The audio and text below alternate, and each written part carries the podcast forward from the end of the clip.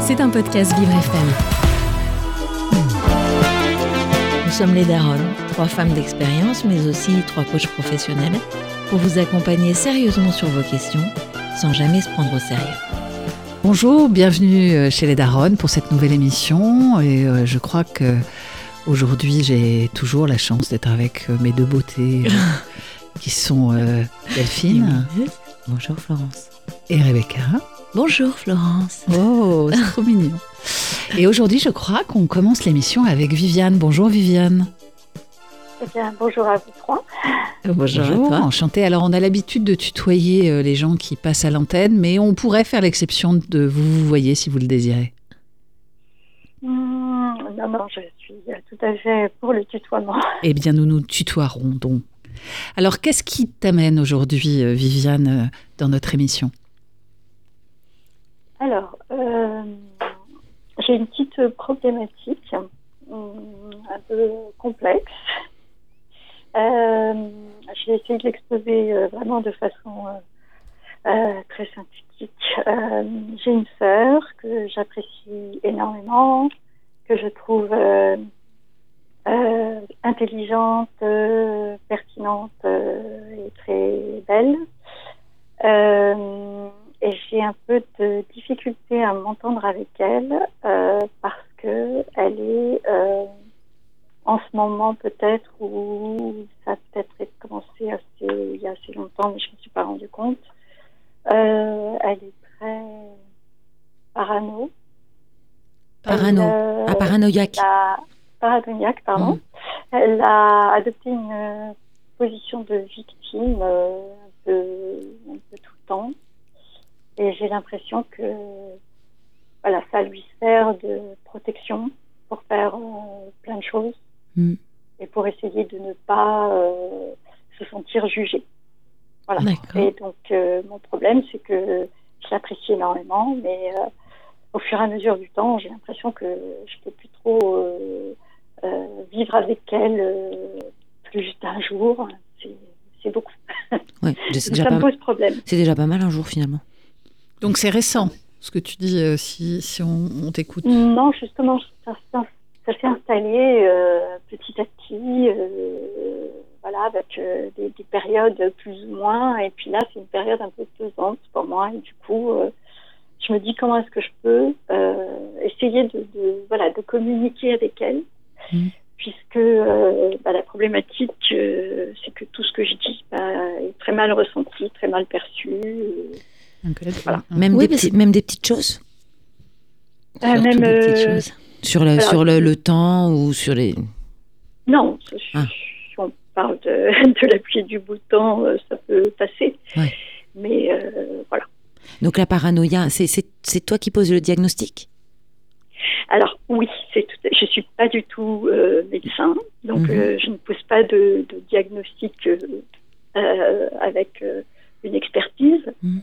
Simplement avec mon ressenti. Tu dis en euh, fait, à euh, chaque fois, voilà, que je lui dis quelque chose, ou que je lui donnais un conseil, ou que, ou que je pose une question, hein, simplement pour, pour euh, voilà, réfléchir sur ce que ce qu'elle vient de me poser, euh, eh ben, c'est tout de suite euh, mal pris.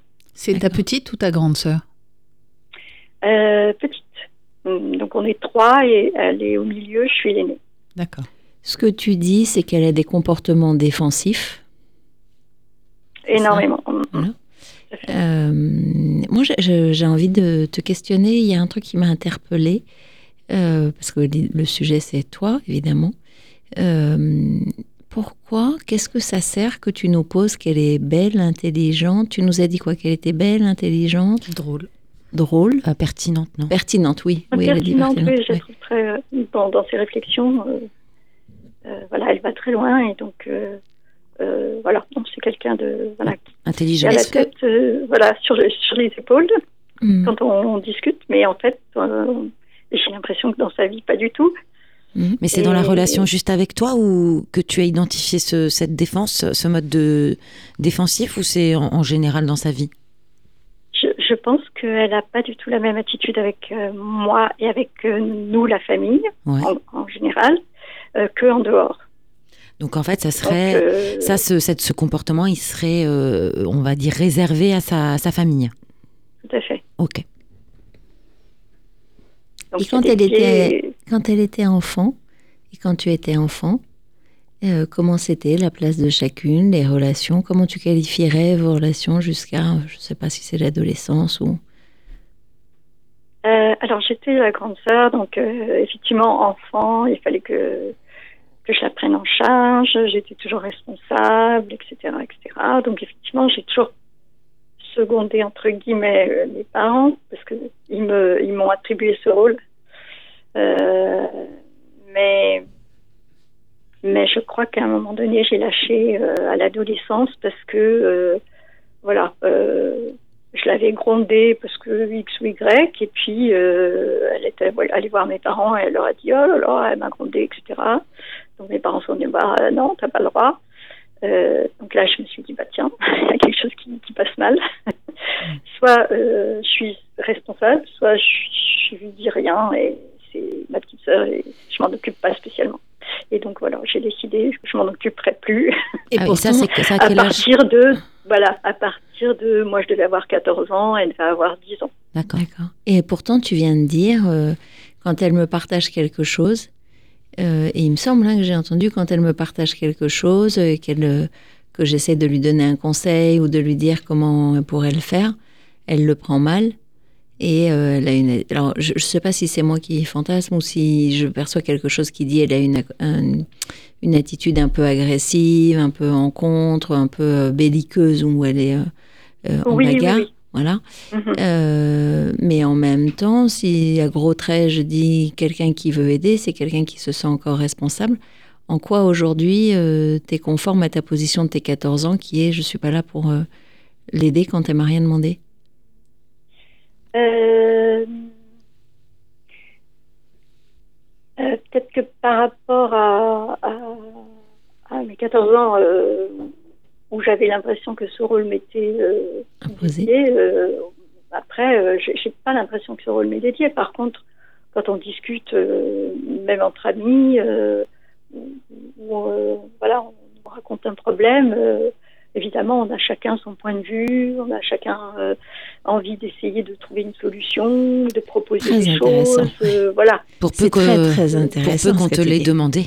C'est voilà, c'est très intéressant. Alors, je, vais me permettre de te faire un petit éclairage euh, autour de ce qu'on appelle l'écoute active, qui est simplement que quand quelqu'un te parle ou te dit quelque chose, il n'y a pas de fait une, une demande induite de conseil, d'interprétation, d'enquête, de jugement, de solution, qui est la tendance naturelle. C'est-à-dire que quelqu'un qui te dit qu'il est dans un problème, euh, spontanément, euh, tu peux avoir envie de lui partager ta propre expérience, etc., etc. Mais c'est hyper contre-productif. Euh, ton monde n'est pas son monde, encore une fois. Peut-être qu'elle a juste envie d'être écoutée. Et peut-être que, puisque tu, tu, semblais dire que tu avais envie de hum, trouver quelque chose de plus fluide pour pouvoir avoir envie de passer plus de temps avec elle, peut-être que la première chose, euh, ce serait de vérifier qu'elle a une demande. Alors, euh, tout à fait. J'ai fait beaucoup de travail sur moi. Euh, c'est vrai que j'ai fait la constatation que, bah, voilà, j'étais, je n'étais pas avare de, de conseils, que j'étais peut-être plutôt directe, un peu trop. Je mettais pas trop de euh, d'arrondi dans les dans les angles. Euh, et donc depuis déjà deux ans, j'ai cessé cette voilà pratique. Ce, ce, premier réflexe qui était pour moi de dire ah bah est-ce que tu as regardé ci? Est-ce que tu as vu ça? Est-ce que euh, voilà Non, ça tu peux le faire si on te le demande, si on te le demande. Tu peux continuer si on te le demande. Voilà, mais donc là, il n'y a, aucune demande. Donc effectivement, comme vous dites, j'ai arrêté. Donc ça fait quand même deux ans. mais ça n'a pas euh, fait changer les choses et je dirais même que ça a empiré une relation parce que du coup, euh, elle me provoque souvent. Et, je l'ai remarqué dans, les conversations. Ah. tu veux dire qu'elle vient chercher, elle vient chercher ton, euh, avis. D'accord. Et, et, elle vient surtout me donner son, son avis ah. euh, sur des choses que je suis en train de faire. Euh, de façon très négative et provocative, et provocante. Ah, donc c'est comme si elle avait été en miroir, elle avait pris ton rôle. Vous êtes dans un rôle, Euh, chacune a pris Comme ton rôle. si elle avait voilà besoin euh, de me dire moi aussi euh, je peux critiquer tout ce que tu fais, tout ce que tu dis, etc. Et comment c'est pour toi? Alors je réagis pas parce que des fois je, je vois venir, je le sens, euh, je me dis bon c'est voilà c'est pas euh, elle, elle aimerait qu'on qu'on parte dans, dans des discussions infinies qui ne servent à rien et moi j'ai pas envie donc je euh, dis rien ou je dis ah, ouais bon ok voilà C'est dur de de... passer à autre chose. Viviane, c'est dur de dire, euh, pour euh, éviter l'interprétation, c'est dur de dire, écoute, euh, je, je vois où tu as envie de m'emmener, tu as envie dans quelle, dans quelle discussion infinie tu as envie de m'emmener, mais j'en ai pas envie. Et donc, je, je te propose qu'on s'arrête là. C'est compliqué de dire ça? Euh, oui, je l'ai jamais essayé euh, parce que, bah, comme euh, je disais un petit peu, elle est, elle est super intelligente et je sais qu'elle aura toujours une réponse. Ah, c'est pas forcément, pas forcément. hein. Euh, elle a très très vite euh, voilà, quelque chose de, de- Si tu mets un terme de- à, la situation, c'est-à-dire si la situation te dérange, t'inconforte, euh, tu peux très bien mettre un terme à, à ce qui est en train de se passer en le posant. Euh, si tu ne l'as pas testé, peut-être tu peux le tester. Mhm. Tu sais, euh, elles, elles vont réagir, euh, les filles, avec moi. Il y a un, un schéma qui a été euh, posé par euh, Karpman, qui s'appelle euh, Elle rit, parce que voilà, si tu n'as pas écouté les autres émissions encore, tu vas, tu vas le retrouver, mais euh, qui s'appelle le triangle dramatique. Oui, oui, Euh, oui, je tu connais. le connais, peu, analyse puisque J'ai travaillé sur moi. Bah voilà. Et donc, euh, euh, c'est quoi là les rôles? Parce que moi, je, je, je t'entends et je les vois presque.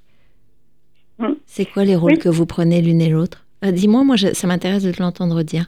Bah moi je pense que elle prend euh, toujours, enfin elle avait, non elle a toujours ce côté victime de tout et de tout le monde parce que tout le monde la critique, tout le monde lui en veut, tout le monde voilà la juge, mais en même temps dès qu'il y a justement une conversation loin d'elle qui se passe euh, voilà en dehors, euh, elle essaye de devenir euh, euh, bourreau attaquante pour euh, voir si elle trouve une victime. D'accord Et puisque. Pardon, vas-y, Flo. Non, non, non, non, non, vas-y, continue. Mais puisque tu, as, tu connais le modèle et tu as travaillé sur toi, est-ce que tu te rappelles que pour qu'il y ait une victime ou pour qu'il y ait un bourreau, euh, il faut qu'il y ait euh, une autre victime ou un autre bourreau ou un autre sauveur Est-ce que tu comprends que elle peut pas jouer toute seule?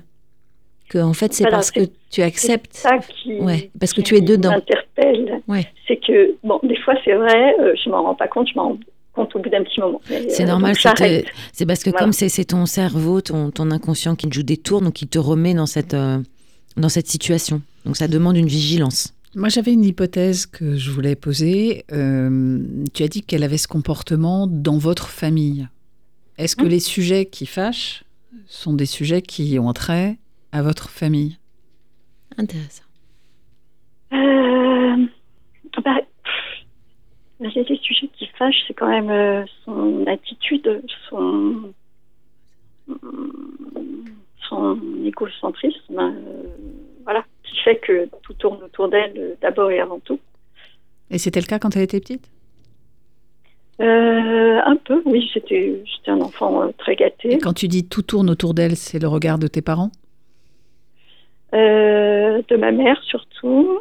Et puis après, c'est surtout tout ce qu'elle fait, voilà, tout ce qu'elle fait et impactant pour les autres. Mm. Euh, elle ne demande pas forcément euh, l'avis de chacun et euh, Donc elle Et prend voilà. des décisions pour la famille, c'est ça que tu dis? Un peu. D'accord. Mais en quoi c'est gênant pour toi? Euh, bah, si c'est quelque chose euh, voilà, qui, qui, qui me convient, ça va. Si c'est quelque chose qui ne me convient pas, moi j'ai facilement de- la réponse, une Mhm. réponse euh, négative. Euh, Non, euh, j'ai j'ai pas envie de faire ça, je vous remercie, euh, allez-y, faites euh, sans moi. Ouais. Euh, par contre, ça, évidemment, ça ne convient pas. C'est-à-dire, faut Ça que ne- tout le monde ne soit convient d'accord, pas c'est à ça? ma sœur, ça ne convient pas à ma mère. Voilà, qui Donc, voudrait que tout le monde soit tout le temps ensemble. Donc en fait, ce que tu es en train de dire, voilà. c'est que toi, parfois, t'as pas envie de, de faire comme elles ont décidé toutes les deux, qu'elles se liguent un peu et que voilà, elles décident pour toi et toi, t'as pas envie de ça. Et que quand tu Mhm. dis que t'as pas envie de ça, t'es jugé et oui, oui, oui. d'accord. Euh, Et ça te touche. non. Voilà, et alors Je c'est ça. habituée. Ce que je voudrais, c'est euh, pouvoir euh, voilà, avoir conversation euh, tranquille avec mes sœurs sans que euh, elles deviennent victimes à un moment donné. Mais ça, Pourquoi comment tu tu vas le faire veux? Non, Ouais. mais c'est surtout pourquoi tu le veux, parce que quand, Comment tu vas la changer Je sais pas, c'est bizarre. Voilà, je ne vais, je vais pas la changer. Je, je, je veux pouvoir communiquer avec elles, Oui, euh, sachant que euh, la famille, c'est quelque chose d'important aussi pour moi. Euh, que euh, la famille ne comprend pas, par exemple, si je veux voir mes parents, j'aimerais bien de temps en temps voir mes parents euh, tout seuls. Bon. Ah, se trouve que c'est ma mère adore que tout le monde est, euh, soit là en même temps. Et donc, euh, des fois, tout le monde est là en même temps et je trouve ça très, très bien. Mm. Des fois, j'aimerais bien aussi les voir, voir seuls. séparément. Mm. Et qu'est-ce que, qu'est-ce que j'entends autour de moi? C'est Ah, bah, tu vas voir les parents, bah, ok, je viens. D'accord. Et tu sais dire à ce Euh, moment-là, j'ai pas je- envie? Bah, je l'ai dit. D'accord. ça m'est arrivé. passé Euh, ma, ma mère l'a très mal pris Bah, Tu vois, parce qu'elle comprend pas pourquoi. Donc c'est pas ta sœur, c'est ta tu mère. vois, oui, Viviane, Bah, tu c'est es les dans deux, un billard à les 12 deux. bandes. En fait, euh, euh, je, enfin, je, je vais te dire ce que hum, ça m'évoque quand je t'entends. Euh, et c'est pour ça que ça, me faisait réagir que tu démarres par euh, euh, non, pertinente. C'est mon cerveau spontané qui parle. Euh, pertinente, intelligente et belle. Euh, tu as pas parlé de sentiments, en fait. Tu as pas parlé d'attachement, tu as parlé de caractéristiques intellectuelles et cognitives, etc. Et donc, c'est pas en lien avec l'amour, euh, c'est en lien avec euh, le rôle et la fonction de chacun dans la famille, avec des interférences de ta famille. Euh, et en fait, ce que tu as, ce que tu as l'air d'avoir à, régler ou à ajuster, c'est que tu veux réguler ta relation avec elle pour pouvoir satisfaire les règles implicites de, hum, ou les fonctionnements de tes parents que tu aimes ou que tu veux pas décevoir ou à qui tu veux faire plaisir, etc. Et ce qui se passe entre vous cristallise ça. Mais j'ai l'impression, permets-moi, que peut-être que tu regardes pas au bon endroit. Peut-être que l'endroit, c'est pas ta sœur, parce que ta sœur, finalement, t'es pas en affinité avec elle, tu la trouves parano, tu la trouves euh, euh, arrogante, tu la trouves égocentrique, tu la trouves, oui, c'est ce que tu as dit, qu'elle était égocentrique, tu la trouves peut-être un peu autoritaire, etc. Si tu la regardais sans, la- sans que ce soit ta sœur, si on te l'a présentée, qu'est-ce que tu dirais? À part nous dire, elle est belle, intelligente, euh, pertinente, est-ce que tu dirais, cette fille, j'aurais envie de la rencontrer parce qu'elle est hyper aimable pour moi ou ok, elle est intelligente, pertinente et, belle, mais c'est pas du tout le genre de personnalité euh, qui m'intéresse, qui me touche, etc. Et je crois que l'endroit où ça te touche, c'est à l'endroit du rôle des enfants vis-à-vis de leurs parents et de ce, qui doit pas être euh, trahi. Et que c'est ça dont tu t'occupes pas. Hum, Et l'espace qui t'est laissé aussi. Alors, je sais pas, sur, sur ce problème, pas sur ce, avec cette donnée, je dirais plutôt que euh, euh, je la trouverais effectivement, si j'étais pas sa sœur, euh, euh, super chouette, etc. Et euh, peut-être que euh, je serais sans doute euh, amie pour faire quelques sorties Hmm. parce que voilà, on s'amuse bien de temps en temps, mais pas tout le temps. Mhm. Et Eh donc ben, c'est ok, ce en tout fait. le temps qui me qui me gêne, qu'on m'impose. Oui, qu'on t'impose, c'est que ta, que ta, que ta maman euh, impose. Si, si Ah. j'entends bien. Que ta maman mais mais impose. c'est pas que ma maman, parce qu'elle a intégré elle aussi euh, ce côté. euh, voilà, c'est la famille, c'est la famille. Mais qui est-ce euh, qui, qui, est est-ce qui veut que tout le monde soit ensemble tout le temps? Qui est-ce qui veut ça? Les deux, ma mère et ma sœur. Voilà, donc c'est toutes les deux, elles sont OK pour que tout le monde soit tout le temps ensemble, même si on s'entend pas super bien.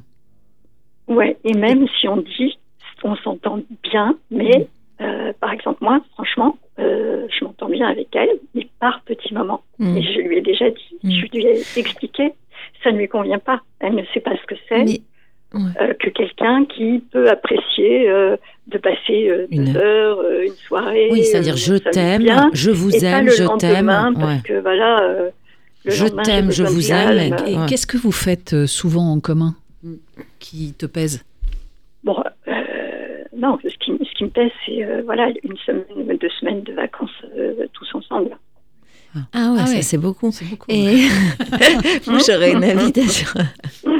Une semaine déjà c'est beaucoup, alors deux semaines. Euh, Qu'est-ce qui t'oblige à, à- à Bah, prendre les deux semaines? Elles sont pas contentes. c'est- Bah, elles elles, sont pas elles sont pas contentes, elles sont pas mais contentes. elles se sentent pas. Non, en fait, elles se. euh, Excuse-moi. Elles euh, s'autorisent pas tu te tu- c'est comme si, euh, moi, quand je t'entends, tu te sentais pas de taille ou autorisée à les prendre toutes les deux pour qu'elles entendent la même chose et à leur dire, moi, ma limite, c'est deux jours. Euh, En revanche, je vous aime. je vous aime. Ah, mais ça, c'est dit. Mais les deux en même temps Est-ce que tu Alors, les dit deux en les même deux temps, je les ai pas eu. Je les ai pas eu. Eh ben, euh, fais-le, forcément, puisque les vous deux êtes obligés temps, de vous par voir contre, ensemble. euh, par contre, séparément, elles le savent. Les euh, deux très en bien. même temps. Les deux en même temps, oui. Oui, pour casser le. C'est un système. Mhm. Les deux en même Mhm. temps. Et, pré- et prépare-le, peut-être euh, répète-le.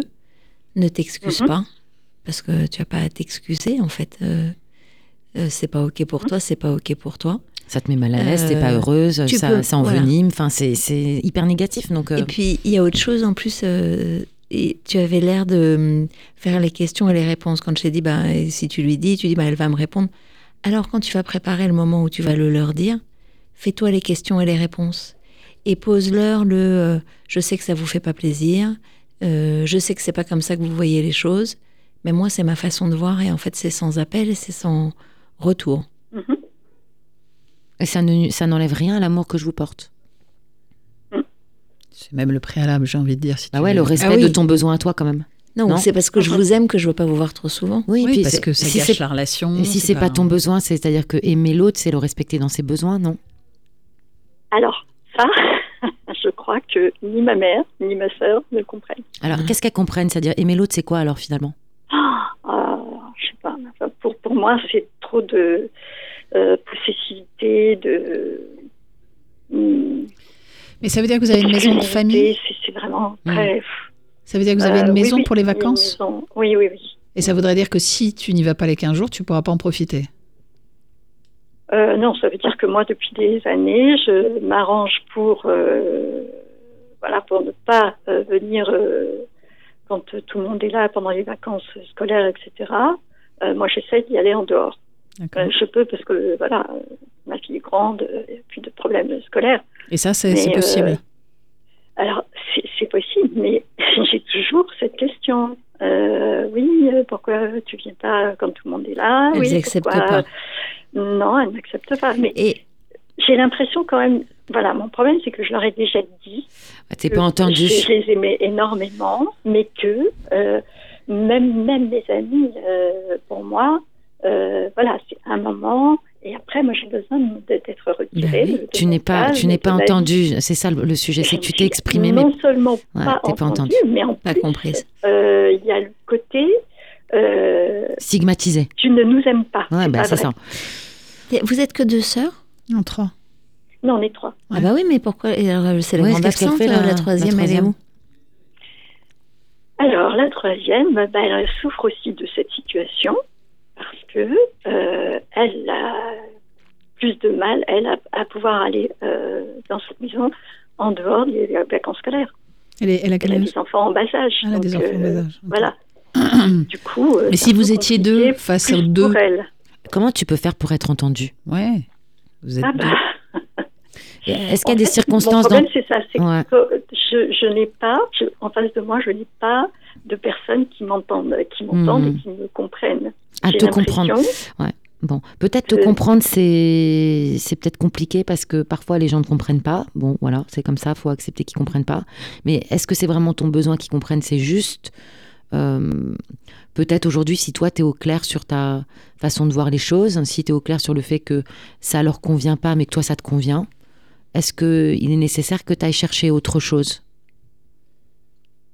C'est une question que je me pose. hein. Euh, Si oui. tu as déjà fait tout ce Euh, chemin, toutes ces explications, et que tu vois que ça, n'est pas entendu, est-ce que euh, qu'est-ce que tu pourrais faire de plus finalement les concernant?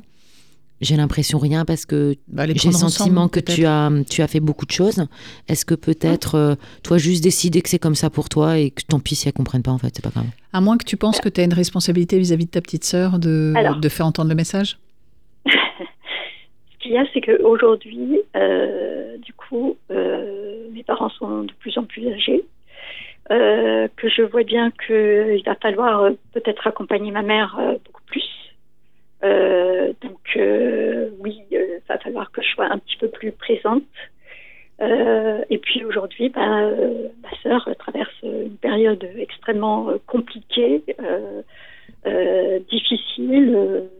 elle est à la limite du, pour moi, du, de, non, elle est en dépression. Elle est en dépression, donc effectivement, euh, quand je vois ça, je me dis, bah, qu'est-ce que je peux faire pour elle? Mais en fait, quand je me dis ça, je me dis, bon, quoi que je fasse, de toute façon, ça va être mal interprété. Si tu lui disais, Comment, comment pose-le. l'aider? Bah, t- pourquoi tu Bah, lui tu vois, poses pas? on revient à comment l'aider. Viviane, Oui. tu vois bien que tu tournes dans. parce qu'elle est en dans- dépression. Mais Ça, elle t'a c'est- rien demandé, rien tu n'es pas médecin, euh, tu l'aides pas et tu t'aides pas. Ouais, je- je, Euh, suis juste triste de la voir euh, Oui, mais tu lui dis. comme elle est. Eh ben, dis-lui, je suis triste de te voir euh, comme ça. Point. Et Mais- si elle a besoin de quelque chose, elle te le demandera. Tu vois bien que tu dis euh, je veux pas et je veux et je fais. En fait, tu, tu es, tu es toi-même dans une forme de triangle là ou de cercle Mhm. euh, où tu fais du surplace euh, parce que tu veux euh, à la fois le jour et la nuit, à la fois. Mais en fait, euh, commence par définir pour toi ce que tu veux et par voir comment comment tu peux dire à quelqu'un ce qu'il voudrait ou ce qui lui irait bien si tu sais pas le faire pour toi. Et là, quand je t'entends, j'ai l'impression que c'est compliqué de le faire pour toi. Comment tu peux aller aider quelqu'un si tu sais pas t'aider? Commence par toi, peut-être qu'elle va modéliser avec toi parce que tu es la grande sœur. Euh, mais tu te mets tu te mets dans une situation impossible, Viviane. Tu te responsabilises vis-à-vis de la petite, vis-à-vis d'elle, vis-à-vis de tes parents. Regarde, tu es au milieu et toutes les, toutes les flèches que tu as tirées, tous les fils que tu as tirés, c'est des gens vis-à-vis desquels tu te mets en obligation. Bah, tu m'étonnes que c'est lourd. Mhm. Mets-toi en amour, mais pas en obligation. Euh, en amour. Je suis un peu bloquée. Ah, avec le en amour, que parce que parce que je pourrais effectivement me dire bon bah c'est comme ça et euh, elle choisit sa vie et voilà Ah oui. parce que je suis triste de la voir comme ça Mais travaille sur ta tristesse parce qu'elle c'est sa vie. Mhm, intéressant. Mhm. ok Tu peux pas avoir une intention pour quelqu'un. Non, mais tu peux déposer le fait qu'elle. Et tu peux- que oui, tu, tu peux oui. dire, je suis triste pour toi, ça m'attriste de te voir comme ça, sans chercher à Et lui donner je peux un faire quelconque conseil. Qu'est-ce que je peux faire? Est-ce que je peux faire quelque chose? Et si elle ne répond pas, ou si elle dit, oh, ben, euh, c'est pas grave, tu auras posé le fait que tu es triste pour elle et que tu es à sa disposition si elle a besoin. Point, barre, fin d'histoire. En fait, ce serait presque euh, autorise-toi à devenir une grande fille. Parce que tu es une grande fille. Donc tu as plus besoin d'aller. J'enlève tous les N d'ailleurs. Tu n'as plus besoin, pardon, euh, d'aller euh, demander euh, l'autorisation, et la validation de papa, maman, euh, d'être la bonne sœur, au sens bonne, plus loin sœur, pour ses sœurs, d'être la bonne fille. Non, mais je pensais pas à la bonne sœur, d'être la bonne fille, etc.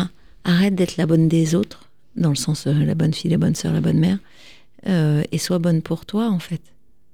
Enfin, commence à réfléchir à ce qui te permettrait d'être bonne pour toi. Mhm. Je suis un Oui. peu raide. moi, moi j'avais l'impression hein, de, de toute façon d'avoir euh, organisé euh, de façon de m'être organisée de façon à ce que ça m'impacte moins aujourd'hui, effectivement, cette la situation que- qu'elle traverse me, me rappelle ou me, voilà, me Ben, ça te touche. un peu, voilà, dans le Mais, mais exprimer, cette, euh, exprimer que ça te touche, que ça t'attriste, ne, veut, ne, ne t'autorise ni euh, ne t'invite à, la- à lui donner des conseils qu'elle n'a pas envie de recevoir, visiblement, de toute façon. mhm. Le fait que tu aies posé tes besoins, alors pas à chacune d'entre elles et pas ensemble, sur le fait que bah, toi, les voir ensemble, c'est bien parce que tu les aimes, mais pas tout le temps, c'est ton besoin. Tu te respectes. Pareil. Tu le poses, tu te respectes. Effectivement, euh, Rebecca, hein, qui connaît bien euh, l'analyse systémique, dit que vaut mieux le faire avec les deux ensemble, comme ça tu es sûr que le message soit reçu de la même manière. Mhm. Voilà. Et puis peut-être que ça aidera ta sœur euh, plus jeune à, à se positionner aussi. Ouais. Voilà. Mm. Après, la culpabilité d'une maman qui décline, dont il faut s'occuper, c'est un autre sujet. Mais euh, déjà, si tu arrives à poser le fait que toi, euh, la façon dont tu vis ton amour euh, filial et ton amour euh, fraternel, c'est pas tous les jours, tout le temps collés les uns aux autres, bah, c'est ton droit en fait. Et puis tu vois, quand Flo te pose ça, ça remet encore en, en avant sur la piste le rôle de la sauveuse. Finalement, tu es la victime ou la persécutrice de ta sœur. Là, tu veux être la sauveuse de euh, tes parents Et Ce- sa sœur et de ta sœur. Ce sera probablement une co-responsabilité à définir. Et tu peux pas, mais peut-être que tu connais cette, euh, ce- cette image-là, mais tu peux pas espérer euh, que les autres deviennent autonomes si tu les maintiens dans un état de dépendance. Et c'est exactement ce que tu fais.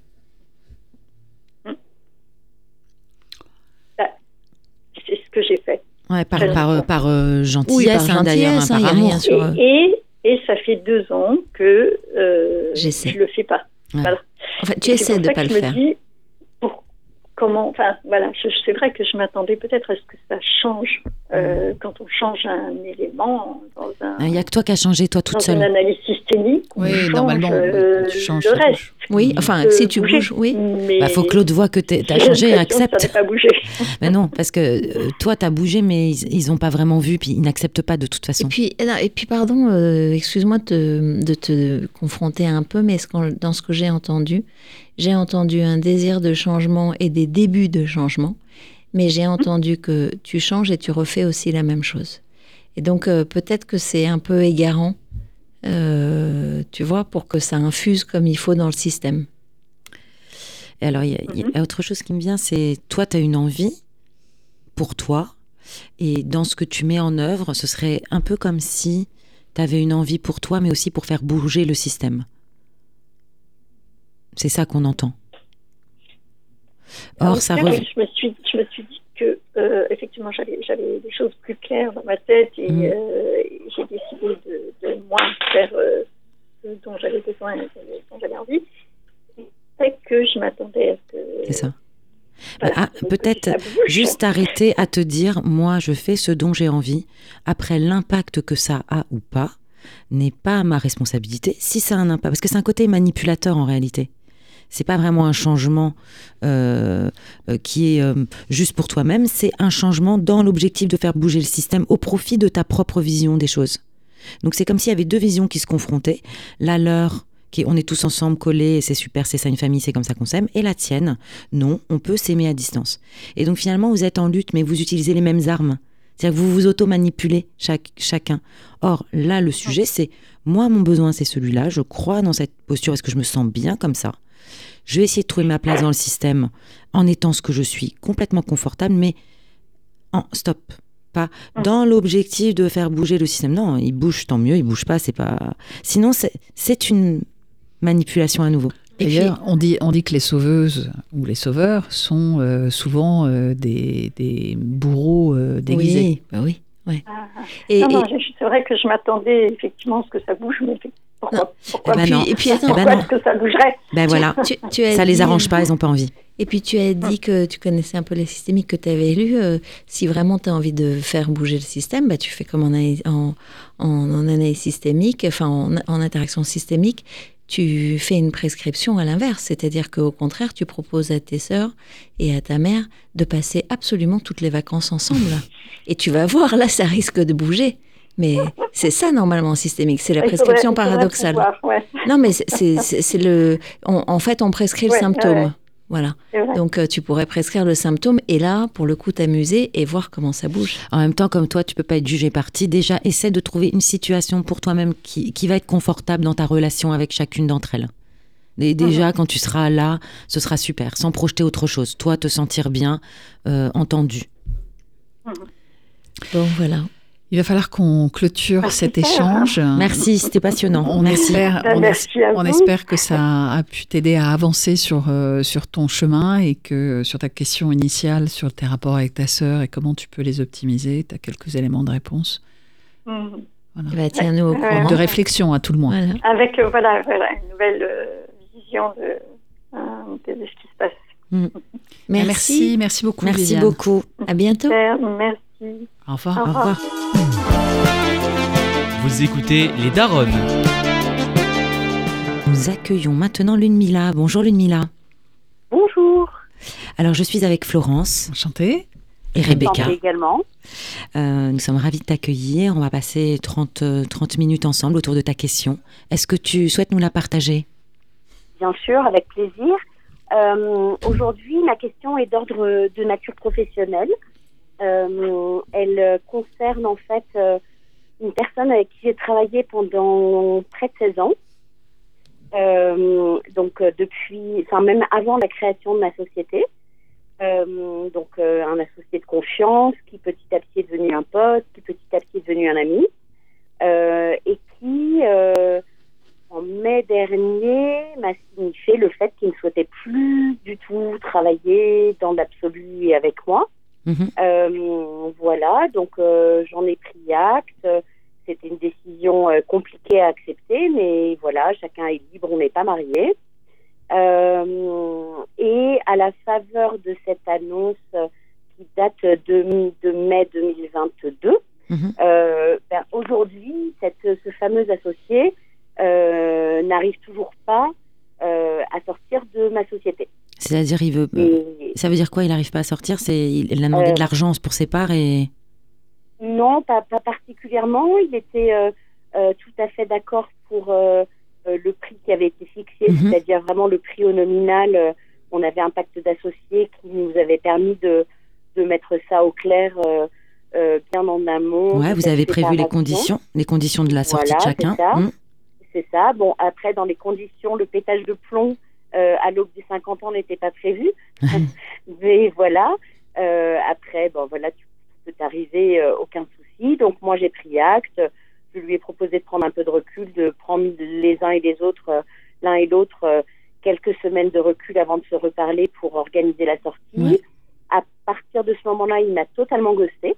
Mhm. Vraiment le ghosting en bonne et due forme. C'est-à-dire. Euh, Mais ben, du coup, il a bloqué mes numéros de téléphone, ah ouais. Il ne répondait plus aux mails, euh, etc. Enfin, bon, voilà, vraiment du, du ghosting en, en bonne et due forme. Mhm. Euh, voilà, donc sur ces entrefaits, j'ai fini par prendre des avocats en me disant que par euh, l'intermédiaire d'un d'un médiateur, les choses seraient plus simples. Et effectivement, avocat ou médiateur, Lunmila, parce que c'est pas pareil.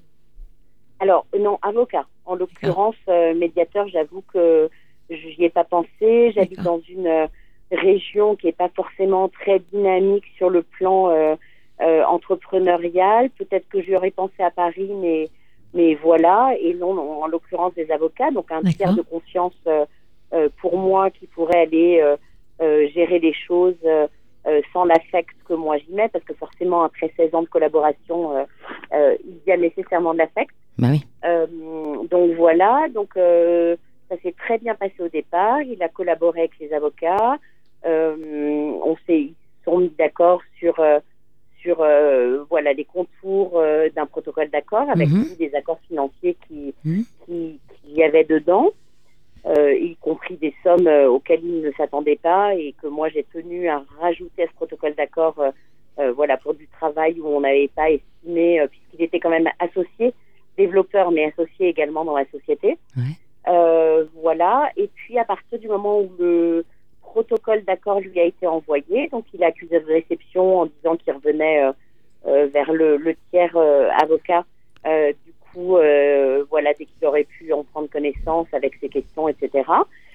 Et à partir du moment de l'envoi du protocole d'accord, disparition totale. Euh, pareil, l'avocat était totalement ghosté. Il lui est rien Voilà. arrivé? Euh, je n'en ai aucune idée puisque Ah. aujourd'hui, je n'ai pas la possibilité de le contacter Vous n'avez pas d'amis euh, communs d'une manière ou d'une autre et j'y suis pas allée. J'avoue que il a une psychologie qui est tellement euh, étrangère à la mienne. Mais est-ce Euh, qu'il est, est-ce qu'il est en bonne forme? Enfin, ça- Oui, en fait, euh, le- la Est-ce question qu'il est Delphine, vivant, elle est le euh, niveau zéro oui, de... zéro. Est-ce qu'il ça va il est... En fait, comment tu peux vérifier qu'il est vivant, qu'il n'a pas eu un accident de voiture, qu'il n'a pas fait un est infarctus?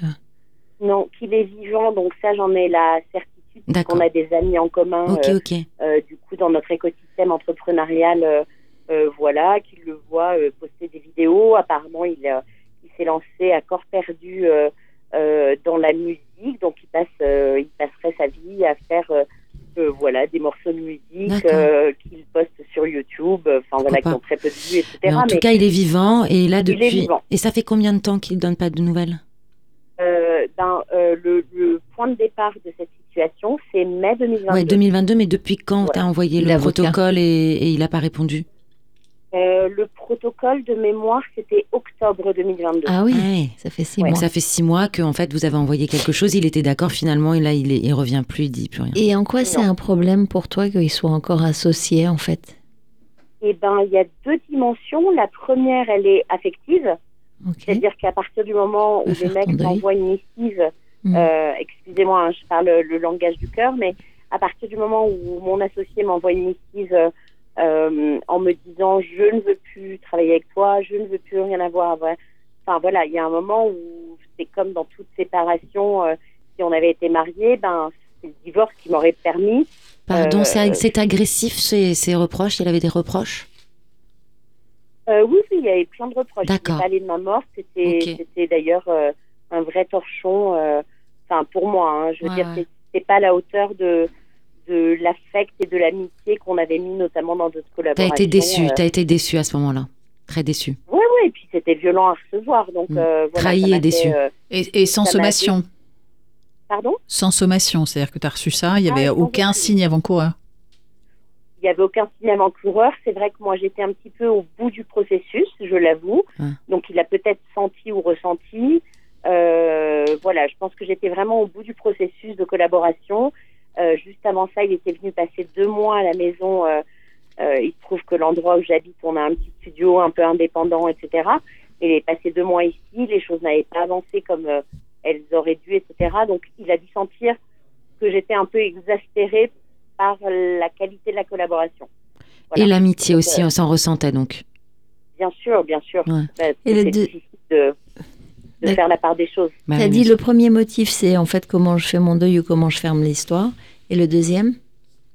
Et le deuxième, ben, c'est l'aspect, euh, l'aspect opérationnel, euh, euh, vraiment de chef d'entreprise. De aujourd'hui, je suis, enfin, voilà, il détient 10% de ma boîte. Euh, comment je fais pour me libérer de ça et pouvoir faire avancer euh, mes projets sans avoir à, euh, bah, à, 10%. à, à- à reporter un associé fantôme. Mais Ouais, 10%, en quoi il est bloquant en fait? Il est bloquant. Alors, il, il est bloquant si demain je veux céder une partie de mes activités. Tu veux céder une Par partie de tes activités demain?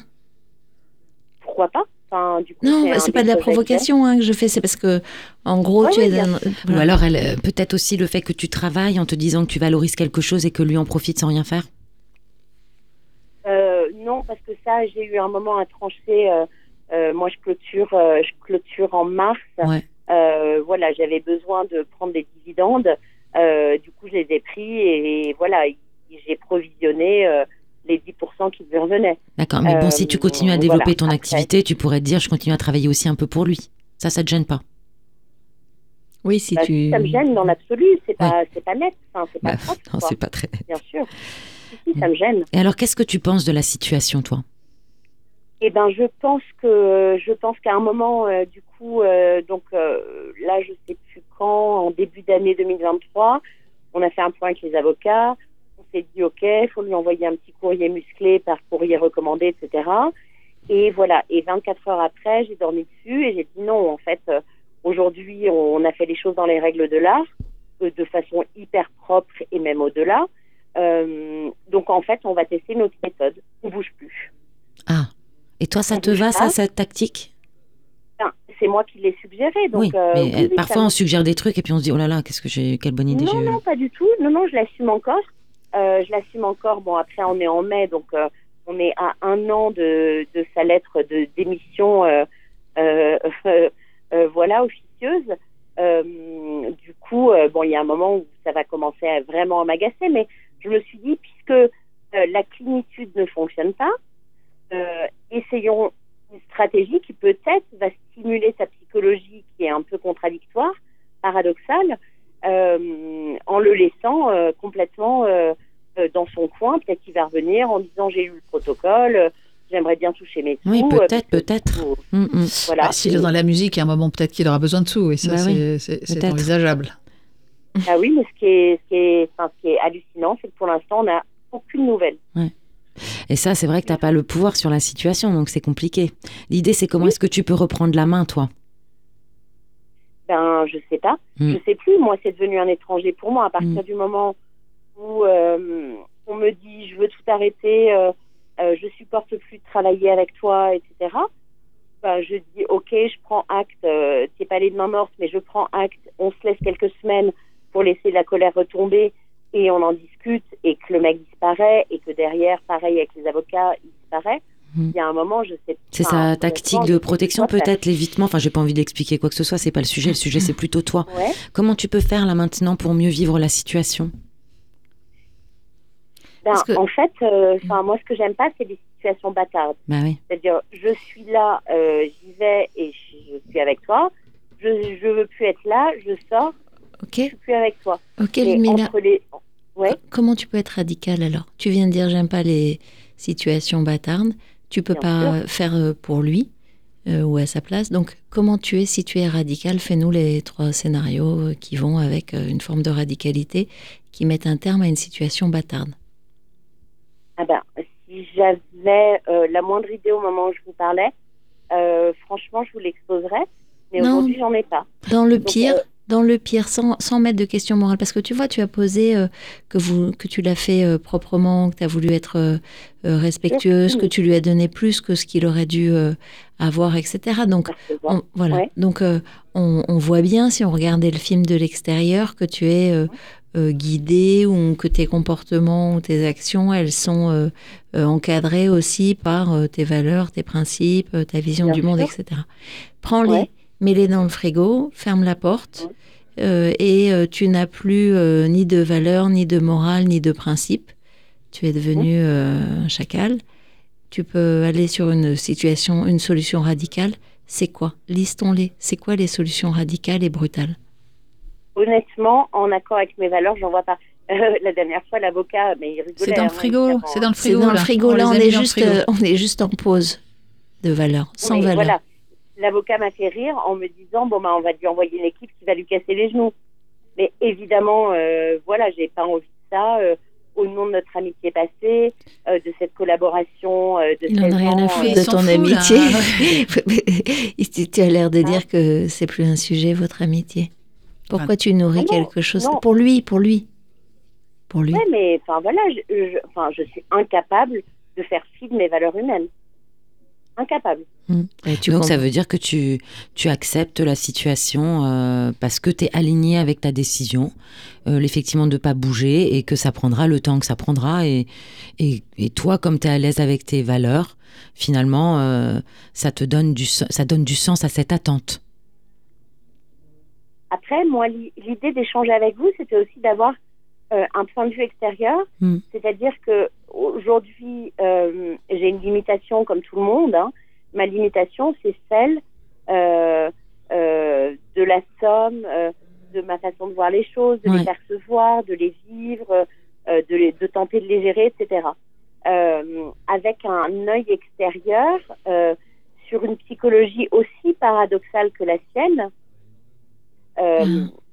Qu'est-ce qui pourrait vous euh, Ah, tu veux dire un tips pour le, pour le titiller un peu, pour qu'il sorte Moi- de, de, moi- de son moi, terrier, c'est ça J'ai une première question alors. Ah. J'ai une première question, c'est est-ce que dans les années de collaboration que vous avez eues, il a déjà Oui. fait montre de ce type de comportement envers quelqu'un d'autre? Alors, envers moi, euh, il y a une période où il a eu une chérie euh, qui était extrêmement destructrice, euh, de ce que j'ai compris au final, même s'il l'a pas, s'il l'a pas formulé de cette façon. Et à un moment, euh, en fait, à un moment clé en plus de notre business, euh, il a disparu pendant trois semaines, mais vraiment disparu. il ne répondait pas aux mails, pas au téléphone, etc. Donc, c'est déjà quelque chose qu'il a fait, d'accord. Et, Oui, et, et, c'est clair. et- et quand il est revenu, euh, c'était quoi ton, ton attitude par rapport à, à ça? Eh bien, c'était Emmanuel, au vu de notre relation actuelle, de la confiance qui est instaurée, etc. Je te demande une chose, ne me refais plus jamais ça. Bah, En fait, il semblerait qu'il... Enfin, de, de ce que je comprends maintenant que tu expliques la situation, je me dis, en fait, la meilleure façon qu'il ait de t'emmerder, c'est de faire ça, puisque tu lui as expliqué Ah, que dans votre relation, c'est surtout est pas que Ouais. tu, tu tu vas plus jamais il te le refasse. Donc en fait, il est juste en train de te faire chier. Il a, il a, il a allumé. Tu lui as dit comment Et donc il y va. Ouais, voilà, tu lui as expliqué ce qui était affreux pour toi. Donc aujourd'hui, visiblement, il y a quelque chose dans votre relation qui s'est passé et que lui a mal vécu, probablement. Qu'il est, tu l'as senti en colère, il est, c'est probablement juste. Ton intuition doit être Mhm. fondée. Et de fait, il active le bouton que tu lui as donné. Tu lui as donné la, la Ouais, bombe Ouais, mais je nucléaire. pense surtout qu'il sait pas faire autrement. Ça, c'est, je suis même pas sûre que ce soit pour l'ennuyer. C'est, son mode de fonctionnement. Oui, C'est-à-dire quand il a acculé, il y a une situation qui l'embête, plutôt que de la traiter, il a fait pourrir. Voilà.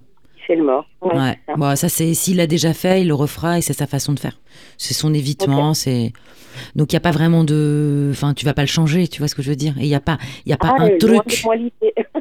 Il y a pas et- le truc, il y Mais a pas de truc. en, en plus, là, le protocole d'accord est en sa faveur. C'est-à-dire que s'il veut récupérer de l'argent, s'il veut récupérer... euh, Oui, il va revenir. c'est- c'est- il va revenir. Tu vois ce que je veux dire? Après, c'est ta capacité, toi, Ouais. à accepter d'avoir ces 10% euh, euh, et de travailler, continuer à travailler pour quelqu'un qui, euh, finalement, n'est pas là alors que tu as fait ce qu'il fallait. Donc, euh, c'est cette capacité-là qu'il va falloir que tu travailles pour savoir si c'est quelque chose que tu peux garder aligné avec tes valeurs ou si à un moment, tu en auras plein le dos. Et je, ouais, je me suis demandé si, puisque tu parlais des avocats, s'il y avait une possibilité, parce que tout à l'heure, Flo te questionnait sur le sans sommation. Je me demandais si de, de ton côté du trottoir, il y avait moyen d'imaginer des sommations. Euh, tu sais, du type, euh, voilà. euh, Mise en demeure. Vous vous êtes euh, retiré, ouais, euh, sans, sans- tu parlais du courrier musclé avec euh, un peu de difficulté, mais euh, voilà, nous considérons euh, sans réponse de votre part euh, sous un mois. Alors je dis n'importe quoi, je suis pas avocate, mais euh, nous considérons que nous considérons pardon que vous abandonnez le bénéfice de vos euh, actions, de vos parts euh, dans l'entreprise. euh, elles reviendront euh, de droit, de fait, euh, blablabla. Et euh, et euh, tu peux, comment ça s'appelle le juge euh, en référé, voilà. Je me demande si en référé, effectivement, euh, tu peux pas faire euh, valider ou invalider ce genre de décision, si c'est important pour toi d'en sortir. C'est ça que moi j'ai eu du mal à. hum, Alors j'ai entendu là ta demande, ouais. C'est hum, tu es dans un- une double contrainte. Tu veux euh, sortir d'un truc qui est déconnant et en même temps tu veux rester droite avec quelqu'un qui n'est pas droit. Euh, et donc euh, tu te mets dans une situation un peu sans issue puisque tu peux pas décider ou faire pour l'autre. Et donc si tu restes clean, est-ce que tu n'as pas moyen euh, juridiquement de faire une mise en demeure avec euh, euh, recours au juge des référés pour valider ou invalider une décision Euh, Alors, Tu vois, comme quand les gens sont morts. ça reste-. Ouais. À ce stade, ça restait une menace, entre guillemets, qui aurait été pointée, stabilo-bossée euh, euh, dans le courrier musclé d'avocat, donc on y viendra peut-être. Après, ce que m'expliquait l'avocat sur le plan légal, euh, c'est qu'on ne peut pas, d'une manière ou d'une autre, euh, obliger quelqu'un à sortir. Non, c'est très délicat. Même s'il a démissionné. Ouais, même, même- c'est c'est assez délicat, c'est-à-dire que en fait, il faut vraiment que vous réussissiez à vous mettre d'accord bien gentiment. C'est ça. Hmm. Donc, Ou que tu abandonnes l'idée de te mettre d'accord. Oui, mais du coup, Ça il peut est durer. démissionnaire quand même. Mm. Est-ce que tu, l'as déjà observé sous, sous- dans un contexte de pression? Euh, pouf, il gère très mal. Ouais, bah, On voit. Ouais, il gère très mal. Hyper pied, hyper confiance. Ouais. Donc c'est peut-être pas forcément euh, la solution, même si tu devras peut-être arriver à ça, de, de lui mettre une pression un peu agressive. Euh, ça peut au contraire euh, faire l'effet inverse. Mais, Mais- peut-être qu'à un moment donné, je serai obligé de venir à ça, mais Il me vient un truc. euh, ouais. Lune Mila, t'irais pas euh, taper à sa porte?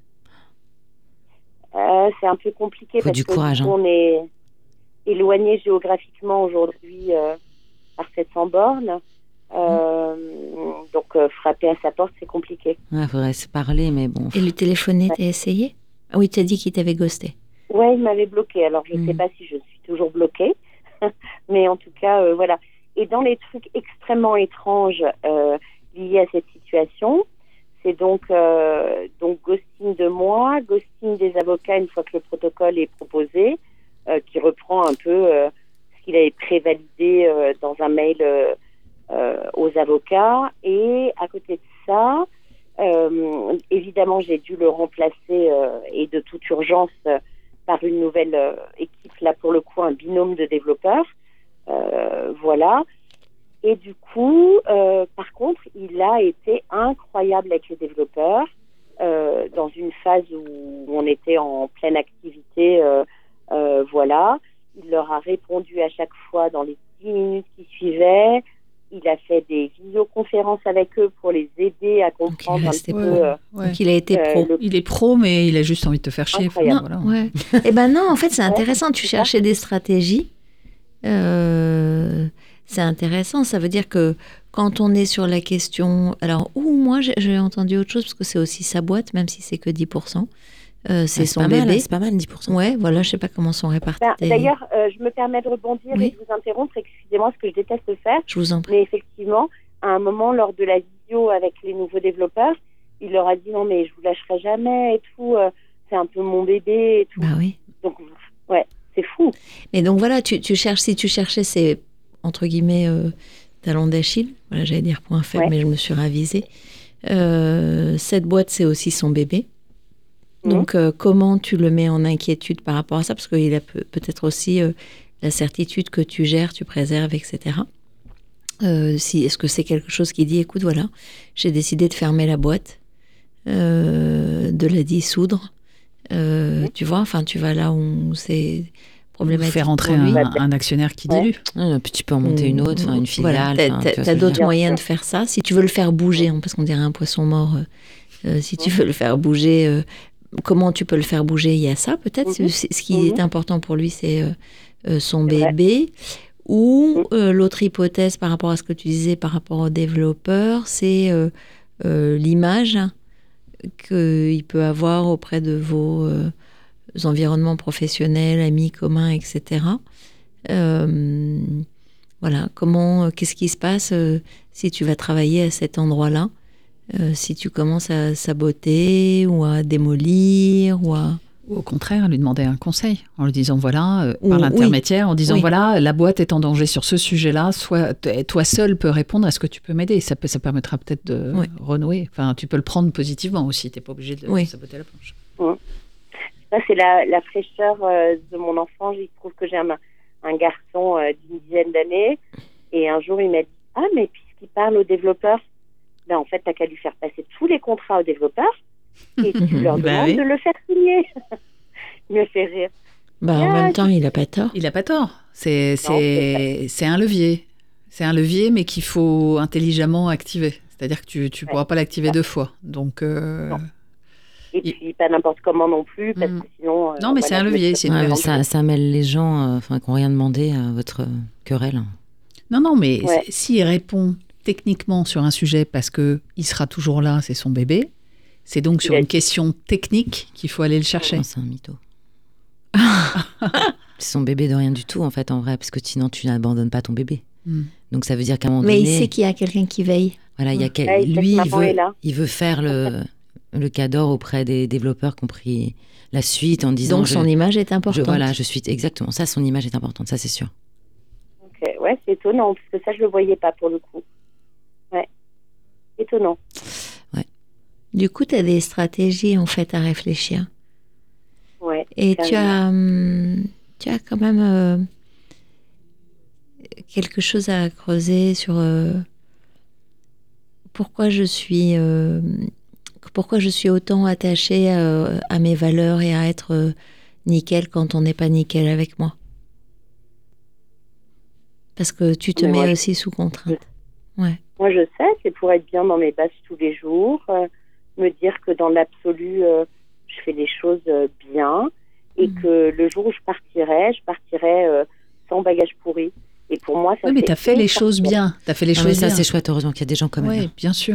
Mais tu as fait les choses bien. Après, Sinon, c'est, ça peut être l'escalade assez rapidement. Donc, euh, on verra si le fait que tu apaises la situation et que tu veuilles être clean te, voilà, est pertinente par rapport à quelqu'un qui peut-être ne reconnaît même pas ça.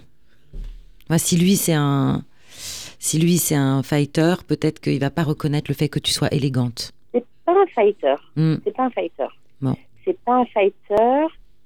C'est. euh, Alors attends, est-ce que je vais réussir à vous le décrire en trois mots? Alors, trois, si tu veux pas être en Euh, retard. hein. Ouais, t'inquiète, t'inquiète, tout va bien. Euh, tic tac touk, tic tac touk. euh, non, j'ai du mal à le décrire en fait, c'est Mm. compliqué. Fuyant, Il on est va assez dire. Vers- versatile. Versatile et fuyant. Hmm. Ouais, c'est ça. Mm. Exactement. Et ça, c'est vraiment des choses, euh, moi, qui me. Ah, c'est pas Enfin, voilà, facile. là, ouais. je tombe dans un domaine où j'ai une ignorance absolue. Mm. Mais il n'est pas méchant, Mm. euh, dans le fond. Euh, et c'est un type qui essaye de faire les choses bien, malgré tout, malgré lui. Voilà, malgré ses tares, entre guillemets. non, mais voilà, entre moult guillemets, évidemment. Mm. Euh, euh, voilà. Pas simple de savoir ce qui peut se passer dans sa tête pour créer un, un, déclic, un déclic et une réaction. Mais le tiers, c'était une bonne idée. Mm. Oui, oui, bien sûr. Oui, c'est peut-être des amis en commun, euh, son image vis-à-vis des, des amis que vous avez dans votre écosystème en commun. Alors euh, ça, j'ai pas encore, j'ai pas du tout activé ce levier. C'est pareil, j'ai voulu laisser les choses euh, un peu Bah, propres. T'as sa t'as fait les choses, enfin, je veux dire, t'as fait la bonne démarche. Tu as été Ouais. euh, mieux disante. Tu lui as laissé le temps. Malgré ses gosses et machins, tu peux aujourd'hui dire à un ami commun, écoute, voilà, je suis sans nouvelles. D'abord, je m'inquiète.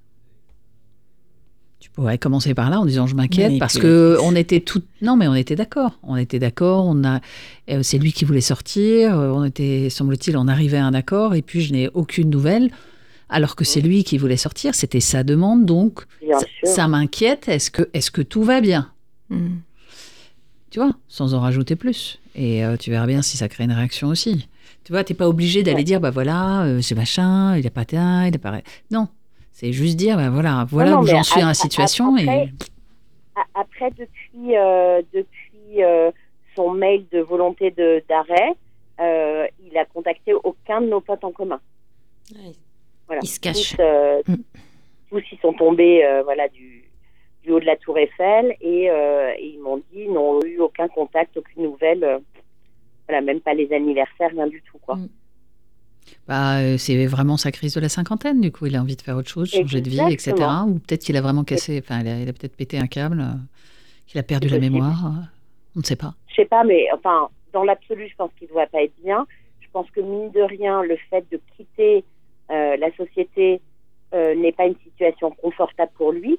Donc je pense qu'il est dans une forme de fuite, notamment en faisant de la musique toute la journée. Enfin voilà, si un jour on l'entend en discothèque, je suis prête à coller mon billet de 50 balles à chacune d'entre vous. euh, euh, que, que voilà, je suis pas sûre que ça arrivera. Après, je vous souhaite le meilleur.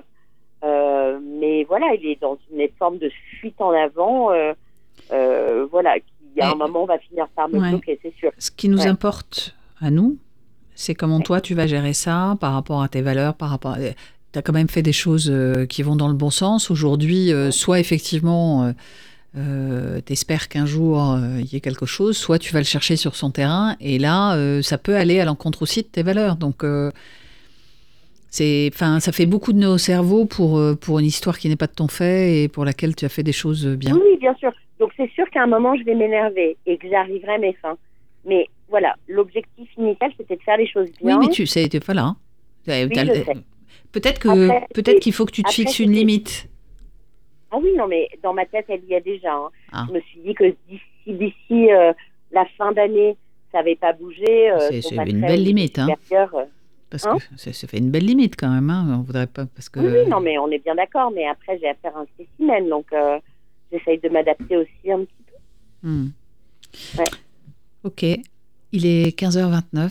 Donc. euh, on- Euh, je- non, il n'est pas 15h29, Ah. il est euh, une heure de plus. Non. Ah, pardon. Mais en tout cas, on est, euh, on est dans ton, dans ton souhait de respect des 30 minutes. Euh, ça nous intéresserait du coup que tu nous dises comment tu vas t'en sortir. Oui. Ouais. Euh, voilà, si tu, nous, si tu veux bien nous faire la gentillesse de nous rappeler, de nous raconter, ce sera avec grand plaisir, ça plaisir. marche. On te remercie. Ah. Merci Euh, pour ton Merci. partage. Merci, Merci. beaucoup. Merci à vous aussi. À bientôt. À bientôt. Au revoir. Au revoir. Vous écoutez Les Daronnes. Et donc on poursuit avec Sophie. Bonjour Sophie. Bonjour. Bienvenue chez les Daronnes. Tu connais le principe de l'émission. Est-ce que tu es OK du peu. coup pour le tu? Oui, un petit peu. C'est d'accord. Le, le tu, c'est d'accord? C'est d'accord. Bon. Alors dis-nous, quel est le sujet qui te travaille? Alors, euh, en fait, c'est un petit peu euh, à contre-courant. euh, euh, disons que j'ai été indépendante pendant plusieurs années. Et aujourd'hui, Indépendante professionnellement ou? professionnellement, Mhm. absolument. Et du coup, euh, juste avant le, juste avant en fait euh, le confinement, je suis euh, passée dans un autre mode de, de statut, mais en restant indépendante. Mais j'avais Mhm. plus mon activité, un portage salarial. Et aujourd'hui, parce que je me sentais un peu euh, voilà, coquille de noix euh, sur mer déchaînée, euh, et mon idée, c'était de, de rejoindre en fait un collectif, de voilà, travailler en équipe, travailler avec d'autres. Euh, euh, comme son nom l'indique, quand on est indépendant, on est un peu euh, des fois seul. Donc je suis dans cette idée, dans cette quête de travailler avec d'autres. Ok. Néanmoins, c'est c'est pas si simple. Donc aujourd'hui, je suis toujours en quête de, de, de travailler avec d'autres, de travailler avec une équipe. Et euh, du coup, euh, je je suis dispersée entre euh, l'idée de, de de reprendre une activité salariée, tout simplement, ou de de rester indépendante. Alors, plein de gens euh, ont du mal à comprendre l'entourage, mais voilà, il faut que tu restes indépendante, tu vas pas te, te mettre à travailler, euh, voilà, b- être salarié, il se passe des choses dans les entreprises. Bon, je suis pas non plus complètement éloignée des entreprises, et c'est vrai qu'il y a, il y a aussi des contextes difficiles. Et en même temps, euh, voilà, mon entourage proche est plutôt euh, sur J'ai- un salarié. J'ai une question, Voilà. Sophie. Oui. Tu dis euh, travailler avec une équipe, ça veut dire travailler avec une équipe que tu aurais constituée pour travailler pour toi avec toi ou travailler avec des pairs? Travailler avec des pairs et travailler avec des gens euh, parce que je sais pas tout faire hein. donc euh, travailler aussi avec isolé. des gens complémentaires Il y, a- il y a la question de l'isolement, mais quand elle parlait d'équipe, je ne savais pas si c'était une équipe Mm. sous Constituée, elle, euh, ouais. constituée ou si c'était des pairs pour travailler sur le même sujet. C'est intéressant. Euh, c'est Ouais. plutôt ouais, plutôt de la complémentarité D'accord. En fait que je cherche j'aime bien l'idée d'être d'être un peu la seule à faire ce que je fais. Et donc ta question, parce que je t'ai interrompu, ta question elle est euh, est-ce qu'il faut écouter les gens qui te disent euh, c'est mal euh, d'aller en entreprise ou c'est quoi la question? Non le- la question oui c'est est-ce que est-ce que est-ce qu'il n'existe pas une troisième voie entre entre salarié et, et, et bon c'est- l'énergie elle n'y est pas toujours. Entre de rester indépendante l'énergie n'y est pas non plus. Donc j'ai Ouais. une énergie qui est très basse Se marier très dispersée Un rentier voilà voilà Et d'après toi, ça serait quoi cette troisième voie Si elle existait?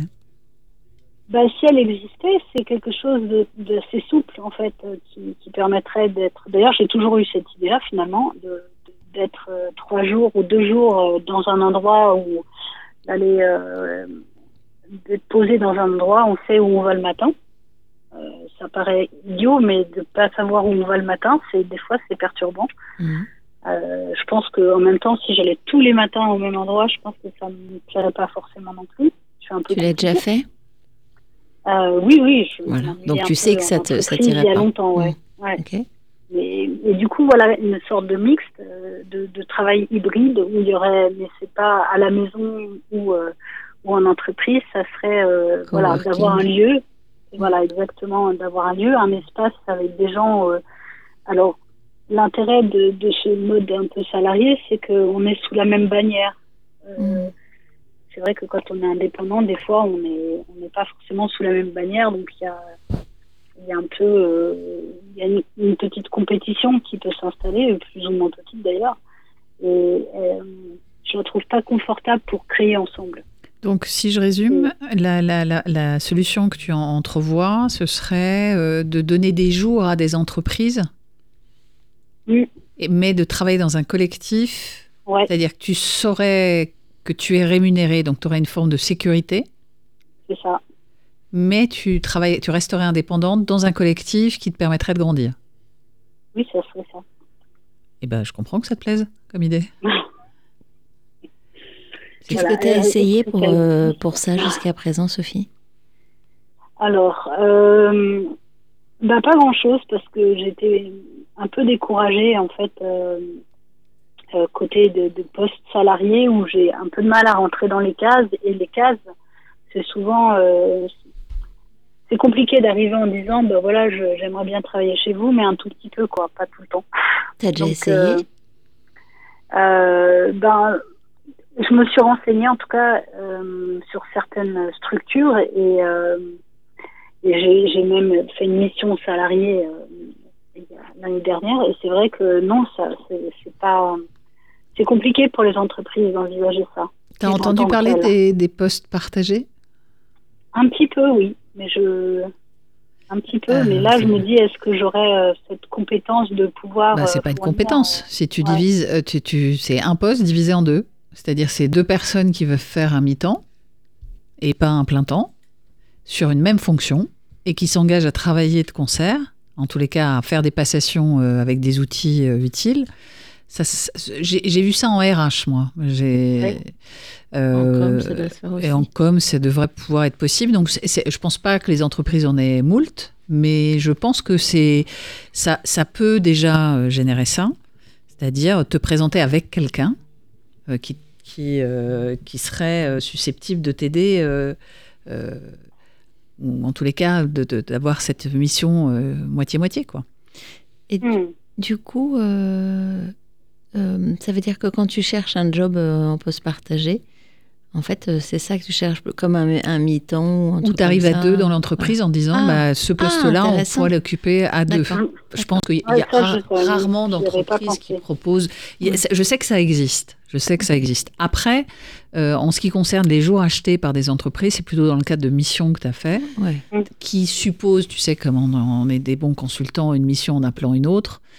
C'est là où tu peux nourrir peut-être un à deux jours par semaine pendant, euh, pendant un certain temps, et puis tu deviens indispensable à l'organisation, mais tu restes, et c'est toi qui décides en disant, bah, moi je veux bien rester, mais voici mes conditions. Moi, j'ai une autre idée euh, qui n'est pas tout à fait euh, alignée avec ce que tu dis, mais qui va dans le sens de. En fait, ce que je comprends dans le mouvement, d'ailleurs, tu as parlé de la coquille vide, enfin de la coquille sur la mer déchaînée, mais ce que je comprends, c'est que c'est une question de mouvement et d'énergie, c'est-à-dire de ne pas rester les deux pieds dans le même sabot, soit que chez toi, soit que en entreprise.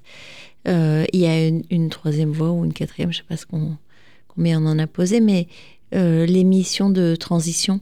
De, alors je dis management, Management, de transition, ouais, ouais, c'est du c'est- on dit management de transition. mais donc d'abord c'est quoi ton cœur de métier en fait euh, Juste déjà Je qu'on suis est dans l'accompagnement en entreprise et formation aussi. D'accord, donc formation ça le pourrait truc, être. c'est que euh, ça répond pas complètement à un besoin qui est devenu quasiment vital. hein. c'est l'échange avec d'autres et la construction avec d'autres. Pourquoi Euh, tu dis ça? C'est quoi ta vision? Parce Euh, que j'ai la ça croyance que, que, que, en fait, je suis un peu en, en déperdition de compétences. Parce que tu n'échanges pas.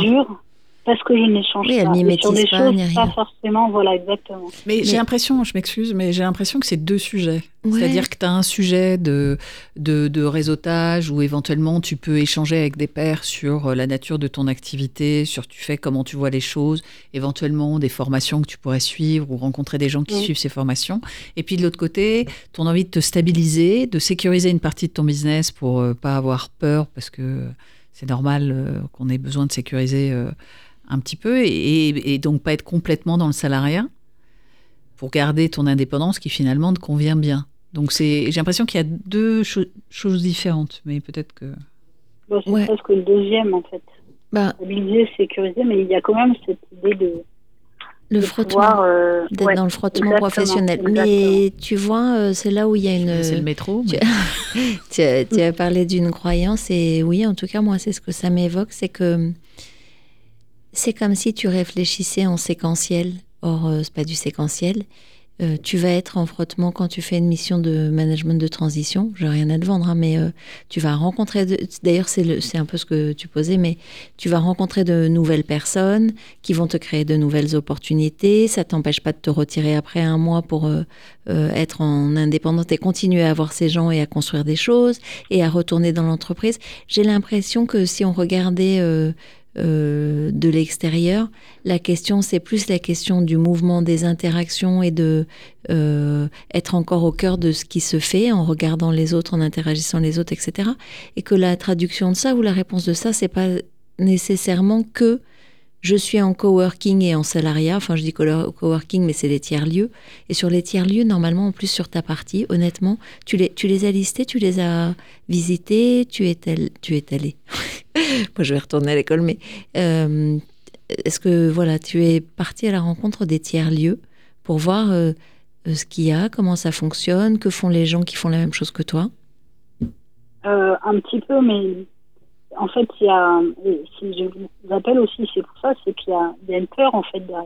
Il y a ah la peur de ne pas y arriver. Mais la peur de ne pas savoir faire parce que c'est. Mais pas arriver à quoi eh ben, Pas savoir faire, pas, savoir aller dans un lieu et te présenter et demander qu'on te raconte? Ça, oui, mais c'est mettre les compétences en face en fait. Mais les compétences de quoi? Parce que euh, comme j'ai fait une mission salariée, après ça a été très compliqué de, de re-remplir. Euh, l'émission. Donc, euh, je suis un peu en, comment dirais-je, en mission euh, de temps en temps, quoi. Pas assez souvent, donc je suis pas assez nourrie en fait. D'accord. Ton sujet aujourd'hui, c'est que tu n'as pas assez mieux rien faire. Alors, tu sais quoi? Ça pourrait presque ressembler à il vaut mieux rien faire. Ça, ressemble à ça parce que tout à l'heure, tu as dit, j'ai dit, est-ce que tu es allé voir les entreprises? Tu as dit, je me suis un peu renseignée tu vois. Donc euh, je fais j'aurais tendance peut-être à faire du un peu euh, un peu mais pas tout à fait comme ça si j'y vais pas pleinement bah je vais pas rater. Euh, je vais pas m'apercevoir que je suis pas bonne etc ou que je suis pas à la hauteur ou que j'ai pas les compétences. Donc comme ça je fais rien. Et je reste dans mon questionnement. Tant que je suis dans le questionnement au moins il se passe pas ce que je redoute. Mais en même temps en même temps, ça te met en tension. Qu'est-ce que tu risques à faire juste, à ne pas écrire la liste de euh, tout ce qu'il y aurait à faire, mais juste déjà à faire le tour de euh, ce que sont les tiers-lieux, avoir les gens je, Je, m'excuse, hein, mais dans la formation et les tiers-lieux, dans les trucs de coworking, tu vas des entreprises qui sont assises les unes à côté des autres, qui n'ont pas forcément, euh, tu vois, tu n'as pas forcément d'échange. Je te parle pas de la station F, mais il y a d'autres choses. Non, non, non, non, non, Moi, je vais souvent dans des WeWork, donc euh, je vois bien. Voilà, tu vois, elle va dans des. T'as raison de la décourager. Non, non, mais je la décourage pas, mais je pense que son besoin n'est pas là. Son besoin, c'est de trouver des gens qui sont dans la même situation, qui vivent des choses sur lesquelles pouvoir échanger. Donc, c'est pas forcément dans des tiers-lieux de coworking, mais plutôt dans des réseaux euh, d'associations. Il y a des réseaux de femmes. Euh, dans la formation, j'imagine qu'il y a des réseaux. Euh, et, là, tu peux aller voir des gens échanger. Peut-être, il y en a un qui va dire bah, Tiens, bah, j'ai besoin de toi pour une mission machin. Enfin, c'est comme ça que ça se passe. Mais c'est des espaces, mais c'est là où elle a peur d'aller se confronter, ce que j'entends. Hein. Disons que je, le fais un petit peu et. Mais c'est ça, le un petit. Je suis un peu découragée. Bah, par exemple, euh, j'ai quelqu'un qui m'a qui m'a fait rentrer dans, dans un réseau, euh, enfin dans, dans une école de, de, formation et qui euh, du coup m'a dit moi j'ai trop de boulot, bah, c'est chouette. On va travailler ensemble et tout ça. Et du coup, du coup, bah, j'étais complètement. Du coup, je dis, bah, je laisse tomber le côté je je vais pas aller chercher dans salariat, etc. Parce que je pensais que là, il y avait une manne qui arrivait et que donc, euh, c'était, fallait plutôt s'y préparer. Donc, j'ai eu euh, deux jours de formation. J'ai été intégrée en mars euh, et du coup, je devais démarrer dès le mois de mars. Les deux jours ont été annulés. Et en fait, j'ai deux jours en octobre. Et du coup, normalement, c'était quelque chose qui devait être alimenté. Mais ce qui se passe, c'est que la personne, elle, elle a besoin de quelque part. Euh, D'accord, donc tu as tout arrêté. Euh, je Non, non, moi, j'ai rien arrêté, mais, non, mais je peux pas faire plus que d'être référencée. Et c'est la, la personne qui m'a fait rentrer qui pilote un petit peu les. Mais il y a, d'autres et elle, elle- opportunités. Là, ça. ça marche pas là, mais il y en a plein d'autres. Quand tu es en quête comme ça de, de savoir où peut être ta place, euh, l'objectif, c'est de multiplier les points de contact sans a priori. Et tu vois bien ce qui va retomber. Ouais, mais c'est épuisant. Ah oui, oui, oui, Ah c'est bah, épuisant. Bien sûr, quand Ah c'est ouais. pas dans ta nature. euh, fait- c'est pas, puis c'est pas, non, non, mais ce que je veux Ah, dire, c'est pas récent, quoi. Donc, euh, Non, mais c'est épuisant, bah, ça, bien sûr. Il n'y a rien de plus fatigant, surtout euh, voilà, au bout d'un certain temps, que d'aller chercher, de Ouais. se présenter, d'aller. Ah, ça, je, comprends. Ah, ouais, je comprends absolument que tu pas du tout envie de faire ça et que ça te coûte beaucoup d'énergie. Et puis surtout, j'ai plus envie de le faire. J'ai Bah oui. quand même 10 Bah, ans. hein. donc- J'ai- J'ai eu ma propre activité. Voilà, donc tu vois, il y a peut-être un truc qui dit que euh, à cet instant-là, le mieux pour toi, pour te euh, retrouver l'énergie, puisque tu parles de collectif créateur d'énergie pour toi et de partage, ce serait peut-être d'aller dans un environnement, on va pas dire salarié, mais en tout cas un En endroit où euh, voilà, il y a une entreprise, il y a un cadre, euh, tu as des pairs, des collègues, enfin un environnement qui va te redonner, redonner de l'énergie. Mm. C'est peut-être la, la bonne solution. À cet instant, ce qui ne veut pas dire que ce soit complètement définitif. Et après, ce qu'en pense, parce que je reviens sur ce que tu disais au départ, ta famille, tes amis, etc. J'ai envie de te dire, toi seul sais ce dont tu as besoin pour retrouver cette énergie qui te manque aujourd'hui. Et tout ce qui va pouvoir être les propositions de Rebecca je vois, et de Florence qui demandent à nouveau de l'énergie, de se creuser la tête, j'ai l'impression que c'est, ça ne ça résonne pas pour toi. Bah, disons que c'est, c'est- je suis un peu en bout de course. Voilà, c'est ça. Tu as, le sentiment fruits que de- tu as déjà fait tout ça. Donc il faut Ouais, que tu. de- ouais, je faut- récolte pas les fruits de. Bien sûr, de ce l'investissement. Ouais. Donc ça veut dire que peut-être c'est pas le truc de maintenant. Euh, donc, mets ton énergie là où c'est et nécessaire. que le truc de maintenant, c'est peut-être de trouver euh, un endroit où tu vas pouvoir te, entre guillemets, récupérer. Un petit hibernage de printemps. Peut-être bien. Comment tu te sens si on évoque ça, si tu te projettes dans, un contexte euh, comme celui-là? C'est quoi concrètement? Bah, retrouver un travail euh, salarié, ça pourrait être ça. Parce que ça, je l'ai fait aussi, six Ah. mois. Et alors, c'était pas bien? Bah, c'était super. hein. J'étais toute seule dans une agence en fait, et du coup, euh, voilà. Donc, Et du coup. Super, c'est super ironique le- C'était Ah, super ou c'était pas super Ouais, c'est ironique, Nourri. super. Oui, parce que en fait, euh, ça m'a nourri sur euh, sur le métier lui-même qui était d'accompagnement, Mmh. Ouais. gens en transition professionnelle, Mhm. mais c'était euh, en mode euh, exécutif, on va dire. Donc euh, voilà. de- Ouais, c'était ah, de c'était le des gens tous Ouais, les ouais, jours. ouais. Bah, c'était le contexte qui n'était pas favorable. C'est-à-dire qu'en fait, Voilà. le sujet, c'est Et peut-être de pas plus- tout mélanger, mais pas mélanger. J'ai eu une Et collègue qui est partie et donc je me suis retrouvée Toute encore seule, plus seule. ça, c'est pas de chance, mais euh, t'auras pas. C'est jamais euh, comme ça partout pareil. Donc maintenant que tu as bien identifié ce dont tu avais besoin, euh, tu iras peut-être pas chercher une agence entre guillemets centre de profit isolé. Peut-être que tu vas dire, je vais peut-être plutôt postuler au siège ou tu vois dans un environnement où tu es à peu près sûr que tout le monde va pas s'en aller normalement. Mm. Et que peut-être que cet environnement effectivement de proximité, de, de business euh, de proximité euh, type agence, c'est pas ton truc. Tu vas affiner comme ça. Et puis, euh, euh, tu as dit que tu faisais de la formation. Alors, je connais pas bien toutes les boîtes de formation, mais il y en a quand même un paquet et des grosses. Euh, je pense pas que à la Ségos, enfin, il y en a plein d'autres, je sais pas.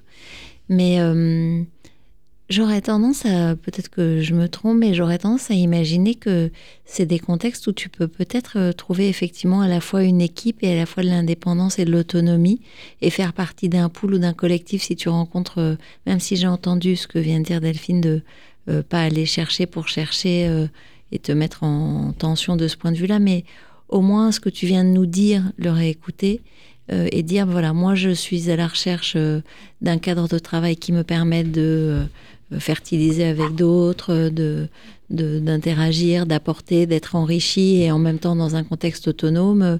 euh, si je suis preneuse d'une opportunité pour rejoindre votre pool de formation euh, dans telle et telle condition, ça Si tu as honnêtement. besoin d'une envoyer- lettre de motivation, elle sait faire. hein. Non, je peux faire, mais Ah ouais. mais ça, en fait, euh, l'envoyer à tous les cabinets de formation Mm. qui font de la formation en rapport avec ce côté, je trouve que ça pourrait te donner euh, les, deux pas- les deux faces de la pièce qui t'intéressent. Mm. Voilà, tu seras dans, dans ton écosystème, euh, tu vas rencontrer des gens, tu vas voir ce qui se fait. euh, ça, ça pourrait être intéressant, en fait. Ça l'est. Waouh C'est joyeux que tu dises Avec- ouais, ça l'est. Il, a- il faut dépasser et transcender la peur que qu'on ne prenne pas, quoi. Tu Que sais, je, je rentre pas dans toutes les cases. Ben, mais c'est personne bien dans toutes les cases. Ça, c'est Donc, la euh, je me suis fait. euh, C'est c'est chouette euh, d'être différent. Ouais, tu sais, Ouais, Sophie, les gens ils disent toujours ça. Ils di- ils- tout le monde fait cette expérience-là, de jamais être le. Tu te rappelles la vache qui rit euh, trop grosse, trop Ah oui, brune, trop machin, trop truc. Faut typer. Ouais, bon voilà, je vais trop typer, c'est ça. Euh, en fait, euh, ça, c'est ce qui se passe en face. Moi, j'avais pas assez c'est cher, ça mon le fils. syndrome de la vache qui. Bah oui, tu as le syndrome. Mais- Moi, je l'aurais bien pris. Hein. Et alors, euh, je sais pas, euh, l'expérience, euh, je trouve euh, que j'ai envie de questionner chez toi, c'est quand il y a un truc qui te pèse comme ça. Mm. Une fois que tu l'as fait, est-ce que euh, la satisfaction, c'est pas juste de l'avoir fait et que tu es en capacité d'accepter euh, que ça réussisse ou pas? Parce que c'est ça l'image aussi que tu moi, pourrais coller. Ouais, vrai. Je, je pense à des concours moi que j'ai passés où, où finalement euh, j'étais là, je voulais les, enfin voilà, un, un truc récent, et je me suis aperçue qu'en fait euh, le plaisir c'était de faire et que presque je m'en foutais du résultat. Enfin, je sais que toi tu t'en fous pas, mais que tu apprends en faisant aussi. Tu risques d'apprendre des choses là en faisant ça. Ouais, parce qu'on entend que ça bloque un peu quand même. Oui, bah parce que, euh, comme vous dites, je suis focalisée sur le résultat. Bah, la peut-être que c'est bah, que c'est pas ça la bonne façon de faire. Mm. Si tu le sais en plus. Bah, je sais, j'en- j'écoute. Non, mais tu entends. Mais enfin, tu le sais. Tu, tu le, tu le verbalises, ce que je veux dire. D'être dans le plaisir de faire, oui, ça, ça, me, ça, ça me parle beaucoup. Et ben voilà, je les petits Et pas. que ce soit le résultat. Non, je pense que, enfin, Lâcher un peu sur le résultat. Et puis tu verras bien parce que souvent quand on s'aligne, l'univers te répond. C'est voilà, c'est ma, c'est ma maxime du jour. Je suis d'accord. Mais moi, j'ai remarqué que quand tu t'alignes, euh, moi j'en ai fait l'expérience professionnellement. C'est-à-dire qu'un jour, euh, alors que j'avais mis des espoirs euh, dans une voie, je, je me suis dit peut-être que celle-là serait meilleure. J'ai fait un petit tour de, pour voir. Et puis, bah, il se trouve que l'univers m'a répondu. Beaucoup. Mm. Bien plus que je n'imaginais. Donc- Cool, c'est quoi l'adresse alors? J'ai pas entendu. C'est quoi l'adresse hein, de l'univers? Le ciel, regarde le ciel. Bah, il y, y a même des gens qui écrivent à l'univers, il paraît. moi, je fais, moi, je demande à l'univers des places quand je vais dans un endroit et que j'ai besoin de trouver une place pour me garer. Bien sûr. bien Ah oui, c'est vrai. Oui, moi aussi. je C'est- fais. c'est- c'est- je, je fais souvent ça et souvent ça fonctionne. Bah, Ouais. ouais. Moi, Mais- j'ai rendu ma bagnole, ça m'a fait peur tout ça. En fait, c'est les moyens de. Mais peut-être que tu sais, c'est les moyens de faire monter en conscience euh, euh, les possibilités. C'est leur, le- commencer à les dire, à les faire. C'est enfin à les dire surtout, c'est le- commencer à les faire exister, y compris pour toi. Comme quand on, en- on entraîne un, un joueur de tennis, on lui dit pas. euh, Enfin, on lui dit. Vois-toi, tu viens de taper le bon coup, tu viens. Je, alors moi, je suis nulle en tennis, mais tu viens de smasher. On dit smasher. je mange. Je mange. tu viens de réussir euh, le coup du match, qu'est-ce que tu as fait?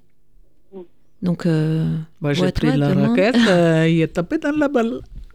Je fais bah, un tu vois, smash. on a une comique, tu vois. Je fais un smash. Non, mais il y a, y a- moi, je, je trouve que là où je la rejoins, c'est commencer à dire à voix haute Je veux ça, je veux ça, je veux ça. On t'a perdu. Non, non, je suis là. Je, Tu je réfléchis. note parce que comme c'est des choses importantes. Alors, je vais profiter de cette occasion que tu me donnes pour te Voilà. dire que dans peu de temps, tu seras euh, dans notre podcast sur Vivre FM et tu pourras réécouter à loisir ce moment de partage et euh, tu n'auras donc pas besoin de prendre des notes. Tu pourras reprendre des notes. Non, mais moi, je comprends. euh, Oui, oui, je-. C'est- Oui, c'est une manière de fonctionner. C'est pas juste avec les podcasts. bon, d'accord. Bon, et alors, quel est ton premier que pas Ça me permet d'ancrer. Ancrons. Sophie, Euh, qu'est-ce que tu fais demain D'entendre matin que d'être dans le plaisir et de, de lâcher sur le résultat. Mhm. D'être plus dans le, dans le plaisir de, de faire, euh, de, de contacter quelqu'un, de, voilà, de- bah, En plus, avec l'énergie d'en donc, euh, parler, euh, Delphine, euh, c'est ça qui va te faire remonter en énergie. Hein. Oui. Ok. De moins écouter l'entourage aussi. Comment tu même vas faire? Ah oui. Il a une grosse pression. Ah oui, ça c'est la base. hein. Ouais, on l'a entendu. Hein. Il s'est invité Mhm. avant même que toi on puisse t'entendre. Ouais, ouais, bah, c'est une pression normale, financière, quoi. Et, et, euh, voilà, donc euh, de laisser ça, même si c'est pas facile de côté. Et alors, comment tu vas faire pour laisser ça? Et pas un petit peu. hein. Hmm. Comment je vais faire? Hmm, Bonne question. Euh, ben, je pense plus me tourner vers l'extérieur. en fait. De- de- encore multiplier un peu plus les contacts extérieurs. Mais essaye les réseaux. Les réseaux de femmes, les réseaux de... Ouais. Les femmes entrepreneuses, il y en a plein en France. Et c'est Ouais. bien parce que comme on est euh, sous-coté, bah, du coup, euh, on, on- on- on s'agrège entre nous. Et c'est cool. Ouais, il y a un truc bien. Ça s'appelle Femmes qui bougent. Ouais. Bon, bah, ça nous paraît pas mal. Tu nous racontes? Ça me paraît bien. Oui, Hein? oui, avec plaisir. Merci beaucoup. Merci, Merci, à toi. merci Merci, à beaucoup. toi. Merci Sophie, à bientôt. Vous écoutez Les Daronnes. Alors d'abord, euh, au retour, on doit vous dire que Delphine a dû s'absenter. Oui, elle, elle nous a quittés, donc euh, vous aurez deux daronnes pour le prix de, enfin euh, deux pour le prix d'un euh, ou Non, trois. deux pour le prix de trois. Euh, D'accord. et voilà, je ne m'ai- mais t'inquiète pas, euh, On, on va donner notre on meilleur. gère, on gère. Ah, je sais pas si on gère, mais en tous les cas, on va, on va y mettre notre cœur pour essayer de remplacer utilement Delphine, qui peut toujours nous envoyer par SMS ses petites recommandations, ce qu'elle fait parfois. Euh, donc voilà, donc on on- on n'est que deux. Donc bonjour Jeanne. On est déjà deux, ouais, j'ai envie de dire. Oui, oui, puis quand on Ok, bah, c'est on est super, impeccable. Euh, bienvenue. Bienvenue euh, chez les presque Total Daron. Euh, et euh, généralement, on tutoie euh, nos, nos interlocuteurs, nos auditeurs, nos auditrices. Est-ce qu'on peut te tutoyer? Oui, oui, bien sûr, impeccable. Eh bien, super. Alors, Jeanne, qu'est-ce qui t'amène aujourd'hui? Alors, moi, aujourd'hui, bah, je suis encore toute jeune, j'ai 20 ans. Et j'ai une vision, enfin, je suis un peu inquiète pour l'avenir parce que je trouve que on a toujours une vision un peu négative sur euh, ce qui est le climat, la pauvreté. Euh, j'ai l'impression que tout va mal et j'ai l'impression que plus ça va aller, plus ça va mal et puis ça m'inquiète, un peu, quoi. Ouais, je, veux dire, enfin, je veux dire, utilement, en, tant qu'être humain, on, peut, on peut partager euh, ce que, ce que tu ressens, mais c'est vrai que sur les jeunes générations, il y a une pression qui est supplémentaire que ce qu'on a connu nous euh, à ton âge, parce que c'est vrai qu'on n'avait pas une conscience aussi éveillée, je dirais, des problématiques qui aujourd'hui euh, sont quand même euh, assez importantes. Et puis on nous aide à nous éveiller, même si on veut pas. Euh, Oui, maintenant. On n'en Ouais. parlait pas. euh. Euh, Oui, on n'en tu- parlait pas vraiment et puis maintenant avec les réseaux sociaux, c'est vachement, euh, c'est vachement mis au grand jour, quoi. Trop? Point d'interrogation? Oh, Tu, tu- tu- tu n'as pas besoin, euh, enfin, c'est partout, c'est Mm. partout. Aujourd'hui, c'est partout, c'est dans les livres, et, et j'ai envie de dire un petit peu heureusement, parce qu'on on a un peu tardé. Euh, effectivement, on parle d'éco-anxiété.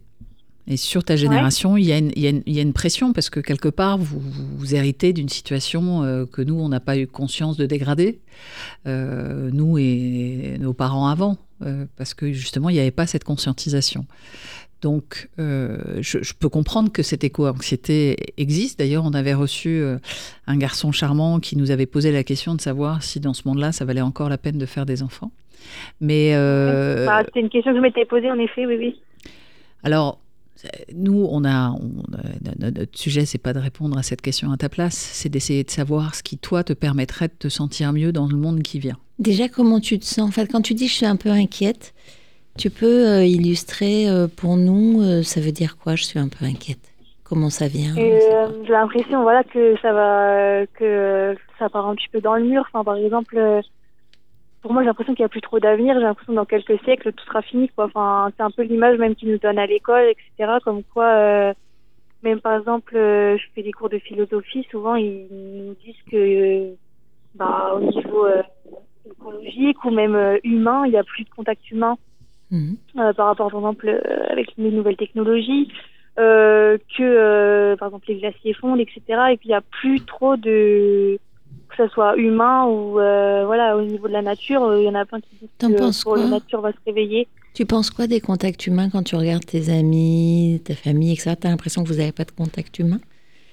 Euh, si, avec ma famille, oui, j'ai vachement de contacts humains parce que ouais, ils sont pas trop euh, technologie, mais c'est vrai que au fur et à mesure, bah, depuis que je suis au collège, j'ai remarqué au fur et à mesure du temps que bah on était de plus en plus sur nos téléphones et du coup, bah, c'est assez compliqué. Euh, faut savoir faire la part des choses quand on rentre chez soi. Il faut savoir aussi euh, se déconnecter, se reconnecter avec sa famille et même euh, quand on est en, en- en- entre amis, il faut savoir poser son téléphone et reprofiter du moment, quoi. Alors là, tu parles d'outils de ta, de ta génération euh, que, que tu utilises qui peuvent être effectivement anxiogènes. Moi, j'ai une question. Comment tu t'informes, toi, sur justement ces sujets-là?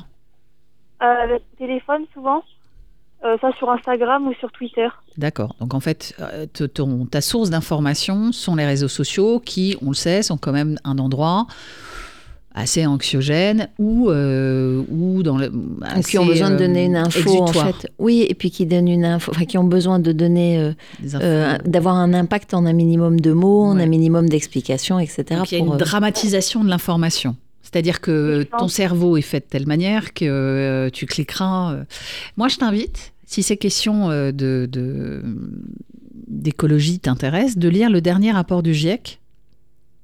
Qui est Tu court. connais le ont- GIEC Ouais, le GIEC, c'est euh, un le groupement. groupement Je, voilà, maintenant, vas-y. international, je- on va dire de l'environnement et du climat. Voilà. J'ai fait l'acronyme, mais C'est des chercheurs qui réfléchissent à la question justement climatique depuis euh, des années, qui suivent les évolutions. Évidemment, ce que tu dis sur les glaciers, c'est vrai, mais c'est la proportion qui est intéressante. Donc il y a des choses qui sont très anxiogènes, mais dans le dernier rapport, qui est une synthèse de tout ce qui s'est fait depuis, il y a des solutions. Et en fait, on parle souvent des problèmes, mais on ne dit pas qu'aujourd'hui, on a la capacité de faire des choses. Et je pense que ta génération, comme celle, euh, comme la nôtre, qui euh, adoptons des comportements plus vertueux, c'est pas toujours, enfin, on ne sait pas toujours vers quoi se tourner. Là, il y a des solutions concrètes. Il y a euh, notre ami euh, Jean Covici qui a écrit avec, je sais plus qui, la BD là sur le monde d'après. Euh, tu peux la regarder parce que c'est des choses très concrètes. Alors effectivement, il, il lui aussi est alarmiste parce que si tu regardes d'un point de vue juste de ce qui se dérègle, évidemment, euh, l'empreinte de, de, de notre euh, de, de notre statut d'homme sur la nature ne fait pas que du bien, c'est certain. Oui. Mais le fait d'en avoir oui. conscience, le fait de savoir quels impacts ça peut avoir et où sont les solutions, et euh, Jean Covici il a écrit un livre qui s'appelle le Shift Project, c'est quand même des éléments qui te permettent de te nourrir pour te dire, quand je reçois de l'information des réseaux sociaux, je suis en capacité de me dire, c'est vrai, ce n'est pas vrai, que- ouais. ou ce n'est pas que. Mm. Et en fait, aujourd'hui, ce qui, ce qui pourrait aider ta génération, il me semble, c'est, et en philo, tu dois l'apprendre, parce que tu dois être en, en terminale, non, puisque tu parles de philo, c'est le... Non, elle a 20 ans. Tu, tu es en quel... tu, tu en es où Euh, non, je suis en, en fac de philo. Ah, Oui, t'es en fac de en philo, fac de alors en plus, euh, me en plus, t'es en Ouais. fac de philo. Donc, euh, Ouais, 20 t'imagines, t'es, t'es sur ces sujets-là. Où vais-je? Où cours-je? Dans quelle étagère Qu'acoustiquais-je? Enfin, tu vois, toutes ces questions-là. Donc, ça, ça aide pas non plus. Mais euh, moi, je, je commencerai par le commencement, qui est un qui est une prise de conscience éclairée. Et la philosophie, c'est pas ça, justement? C'est de donner un peu d'éclairage et de, de recul, d'esprit critique qui te permettent de voir les choses telles qu'elles sont et pas comme on voudrait te les faire voir. Or, les réseaux sociaux, c'est des machines à organiser l'information. euh, Il y a un mot qui me vient qui est pas très joli, mais de manière putassière. Il faut que tu cliques. Donc, on va pas te dire. euh, on va pas te dire. Tout il y a une est solution. formidable, il n'y a rien à regarder. Non, on va pas te dire. Il y a une solution pour euh, pour pour euh, gérer le- le- la montée euh, des eaux. On Oui, va pas on va pas te dire ça. On va dire Oh, les icebergs fondent. Oui, bien sûr. Oui, oui, en gros, on voit que la partie négative, on voit que la phase Exactement. On te montre. négative des choses. Oui, et c'est surtout que ce qu'elle te dit, c'est que on te montre quelque chose et que tu regardes là où on, on te montre et que tu aurais un, un moyen d'élargir ton regard et de pondérer un peu, du coup. Donc euh, oui. voilà, moi je suis en train de lire un livre qui est pas drôle du tout, mais qui est extrêmement intéressant pour comprendre les ressorts euh, justement du cerveau qui nous empêchent de faire les choses alors qu'on voit le mur. Ouais. Ça s'appelle le bug humain, je te le conseille, c'est très intéressant. C'est factuel, ça t'explique que dans notre cerveau, tel qu'on a été élevé euh, de depuis la nuit des temps, la survie de l'espèce était liée à certaines choses qui font que notre cerveau n'est pas capable d'arrêter quand il est en- en capacité d'avoir. J'ai pas compris ça. Bah, par exemple, euh, ton, cer- ton cerveau, pour, pour que tu puisses, enfin, pour que l'espèce puisse euh, continuer à survivre, il faut qu'elle se nourrisse, il faut qu'elle se reproduise, Mhm. il faut qu'elle euh, domine euh, son environnement. Et il faut, donc c'est le pouvoir, il y a- je crois qu'il y a cinq états, je ne m'en souviens pas exactement, tous. Et donc, il t'explique que ton cerveau, tant il n'est jamais satisfait sur ces, éléments-là. Donc, c'est pour ça qu'il y a de l'obésité, parce que plus on te donne de la nourriture, plus ton cerveau se dit, ah, c'est jamais, parce que c'est comme ça qu'on a été fait et comme ça qu'on a survécu. Euh, le, rapport au sexe, le rapport, euh, euh, il t'explique pourquoi la pornographie, il t'explique, qu'en fait, ton cerveau n'a pas et tu as une zone très précise qui est liée au, circuit de la, de la récompense et de la dopamine, Mhm. Qui fait que bah, il n'est jamais rassasié. Et donc Mm. tu continues, tu continues, tu continues, Mm. même si tu sais euh, qu'il y a un mur. Mm. Et donc il t'explique quels sont les leviers psychologiques Pour détourner ça. qui pourraient nous aider à prendre conscience et à faire en sorte que la partie rationnelle de notre cerveau S'exprime. s'exprime par rapport à ce côté hyper pulsionnel qui vient de la nuit des temps. Donc voilà, ce que je t'invite à faire, et euh, c'est la, la mère qui parle hein, aussi un peu, c'est c'est de d'ouvrir ton champ de, de, de connaissances pour développer ton esprit critique. Ok, oui, d'accord. Je ne sais pas si ça t'aide, hein, j'ai beaucoup parlé, je devrais pas, pardon, mais... Non, non, non, non, c'est euh, très bien, très bien, très bien, ok. Et hum, D'accord. si on continue, du coup, je vais faire taire à Flo. Euh, non, je plaisante, c'était extrêmement intéressant ce que tu nous as partagé. Euh, Qu'est-ce que ça produit d'autre? Donc, euh, ce qu'elle te- t'invite à faire, c'est à pondérer, à comprendre ce qui se passe d'un point de vue cognitif ou neurologique. Euh, Qu'est-ce que ça produit d'autre pour toi de regarder l'avenir comme ça? Qu'est-ce qui te Bah, c'est assez négatif, enfin, on sait pas trop où se lancer, enfin, même euh, enfin, au niveau de notre travail, au niveau de. Enfin, quand on a envie de commencer des projets, c'est assez, euh, comment on dit, euh, freinant, quoi. Hmm Par exemple? Bah, par exemple, rien que pour le fait de savoir un peu où on veut aller habiter plus tard, dire, euh, apparemment, Paris, dans quelques années, ça va être la ville la plus mortelle, Ah, Genre euh, par les inondations, non Euh, au niveau de la pollution, etc. Au niveau Ah de la pollution, ouais, bah, euh, t'as- t'as t'as- t'as regardé Pékin déjà Pardon Je sais pas d'où tu tires cette information. Euh, J'avais entendu à la radio. Ouais.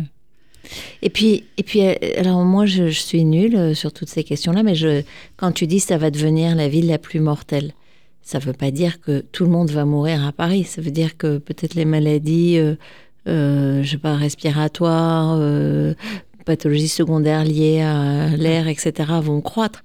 Mais peut-être que je dis n'importe quoi. Vraiment, je, je connais rien en termes de chiffres, mais peut-être qu'aujourd'hui on est à 10% et que dans quelques années on sera à 15%. Mais ça ne veut pas dire que les 85% restants, et là je suis bonne en maths, je crois, je m'épate, euh, vont mourir. Tu vois, en fait, c'est d'aller factualiser les choses. Par exemple, on te dit que aujourd'hui la Terre, tu sais, il y a, euh, on appelle le, jour où les, les humains ont consommé toutes les ressources de la Terre pour une Ah année. oui, ouais.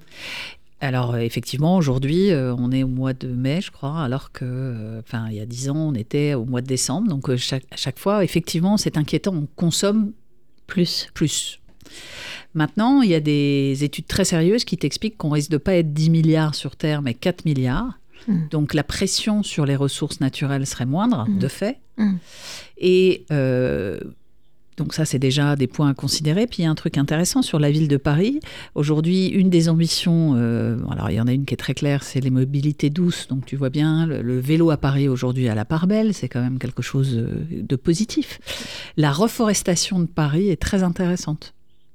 Aujourd'hui, euh, ils veulent pas simplement végé- végétaliser Taliser. les villes, ils veulent les, créer des reforestations parce que l'arbre, euh, dans la photosynthèse, absorbe le CO2, donc la pollution, rafraîchit les villes qui vont devenir plus chaudes parce qu'effectivement, le réchauffement climatique fait qu'il va y avoir une hausse de température qu'on essaye de limiter à 2 ça risque d'être un peu complexe, mais en tous les cas, on essaye. Donc, regarde aussi les choses qui sont faites. Ah oui, mais peut-être d'ailleurs que sur les réseaux sociaux, si c'est ton moyen de prédilection, tu peux faire une recherche euh, en ce sens qui soit du type euh, les solutions A, euh, etc. Parce que tu vas avoir d'autres discours probablement.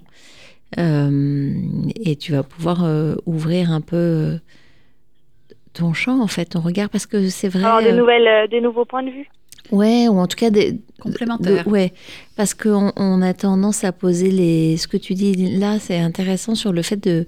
On pose les constats dramatiques comme si ça ne bougeait que d'un côté, comme si de l'autre côté on n'avait pas euh, appris, créé, ou on n'allait pas apprendre, créer, s'ajuster, etc., etc. Je reprends juste l'histoire du Covid. Qui aurait pensé, qui aurait pensé qu'on pouvait mettre à l'arrêt un pays sur, euh, enfin d'ailleurs le monde entier autour de ces choses-là, etc. On n'est pas en contrôle de tout, on ne sait pas tout. Le meilleur peut aussi arriver. Euh, donc, tu peux être consciente, tu peux ne pas être négligente, tu peux et en même temps, tu peux voir aussi que il fait beau euh, dehors, qu'il fait chaud, qu'il y a plein. Alors chaud. euh, voilà, enfin, qu'il y- a aussi plein de Trop. choses top. Bah aujourd'hui, oui, il fait un peu beau. C'est beau. Mais donc l'esprit critique, la distance, euh, dans les réseaux sociaux, il y a un phénomène qui s'appelle le bubble filter. Donc c'est comment tu sors de la bulle que tu crées avec tes amis, parce que tu es ami avec des gens qui pensent un peu la même chose que toi. Donc Oui, il y a un oui. moment, bah, si tu vas pas voir ailleurs, euh, tu n'auras que, euh, que ce que les gens euh, pensent euh, comme toi. Donc enfin, c'est- voilà. Pareil, tu parlais de l'avenir. Tu peux tout à fait choisir un métier euh, qui t'emmène euh, en étant contributeur de quelque chose. C'est-à-dire que tu peux orienter euh, ta carrière professionnelle sur un métier à impact. Tu peux faire ça. Oui, oui. D'accord, oui. Tu vois, tu, tu as, ch- tu as choisi la philosophie. Ce qui serait intéressant, c'est de te poser la question dans ton avenir professionnel de en quoi la philosophie peut être une arme pour justement désactiver le réchauffement climatique. En quoi ce que je vais faire peut avoir un impact. C'est-à-dire que ta conscience du danger peut t'amener au contraire à développer une, euh, une façon de voir le monde qui est vachement positive. C'est en- Alors Oui. effectivement, si tu penses, bah oui, mais moi je vais choisir ça, mais mes voisins vont pas le faire et du coup on va tous mourir, ouais peut-être. Mais, mais en vérité, si on est tous à penser comme ça, on fait rien. Oui, Donc tourne cette énergie de la jeunesse, cette énergie que tu as, vers du positif. Qu'est-ce que tu peux faire? Tu as choisi la philosophie. Réfléchissons ensemble. Qu'est-ce que tu peux faire? Pour Ouais. avoir un impact Bah, essayer de faire, enfin, vu que je fais de la philosophie, enfin, j'ai quand même. euh, Mais attendez, je réfléchis. Euh, oui, c'est une histoire de discuter euh, le plus autour de moi euh, pour faire changer les mentalités. Exactement. Voilà un pouvoir que tu as. On a tous des super pouvoirs. Et quand on a conscience d'un problème, nous, dans le coaching, c'est ce qu'on fait. Alors là, je parle beaucoup, mais parce que je sens que tu es très anxieuse. Donc, j'essaye de t'ouvrir pour te montrer qu'il y a plein de choses positives. Effectivement, les problèmes existent. Il ne faut absolument pas les nier. Mais aujourd'hui, on a encore la main. On a encore la main.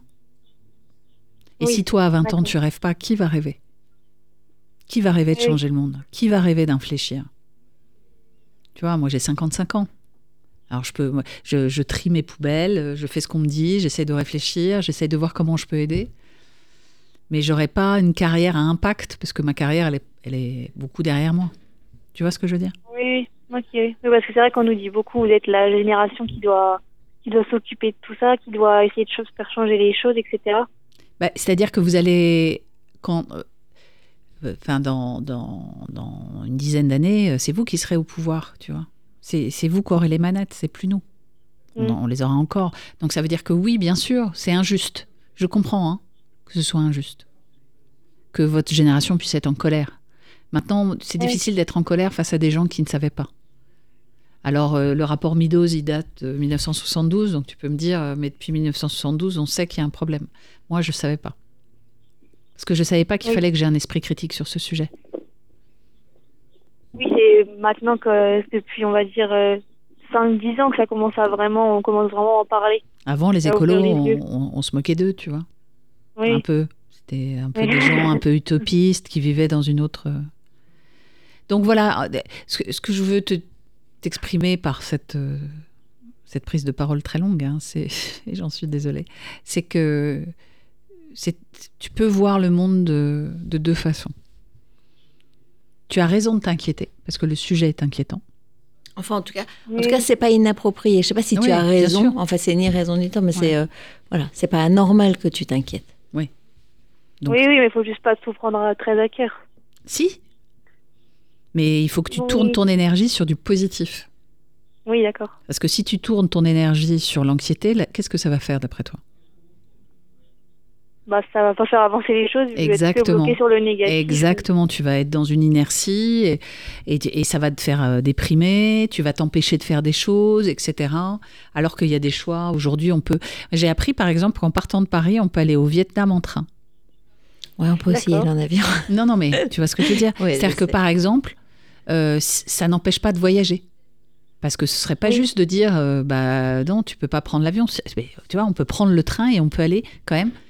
En partant de Au Paris, Vietnam. tu peux aller jusqu'au bout du Vietnam. Donc ça veut dire que tu peux aller au Laos, tu peux aller au Cambodge, ça veut dire que tu peux traverser l'Asie. C'est quand même chouette, Ouais. tu vois. Enfin bon, c'est pas- Oui, oui. Voilà. Ça, on n'en parle pas forcément. Quoi. Ben non, on n'en parle pas. On n'en parle pas. C'est ça, euh, les mobilités douces. euh, bah, Tu sais, euh, et puis si on regarde nos générations, je sais pas si on se posait la question de c'était quoi les peurs, qu'est-ce qu'on nous disait, nous, Bah le marché de l'emploi, vous Bah, trouverez jamais de travail, le sida. le sida. ouais. Moi, j'avais 20 ans, a- le sida est arrivé. Donc, on me dit, bah, en fait, tu peux plus jouer. Là, c'est fini. Terminé. Hop. Parce que sinon, tu vas, mourir, tu vas mourir. Ensuite, il y a eu le- les premiers attentats terroristes dans Paris. Je sais pas si tu te souviens. Ouais, Euh, 95, Exactement. euh, le RERB. Voilà. Non, mais même avant, il y avait Tati euh, Ah oui, oui, oui. Je me souviens de ça, moi. Donc, euh, nous, on s'est pris euh, la crise, 73, 79, Oui, les le- premières crises économiques pétrolières.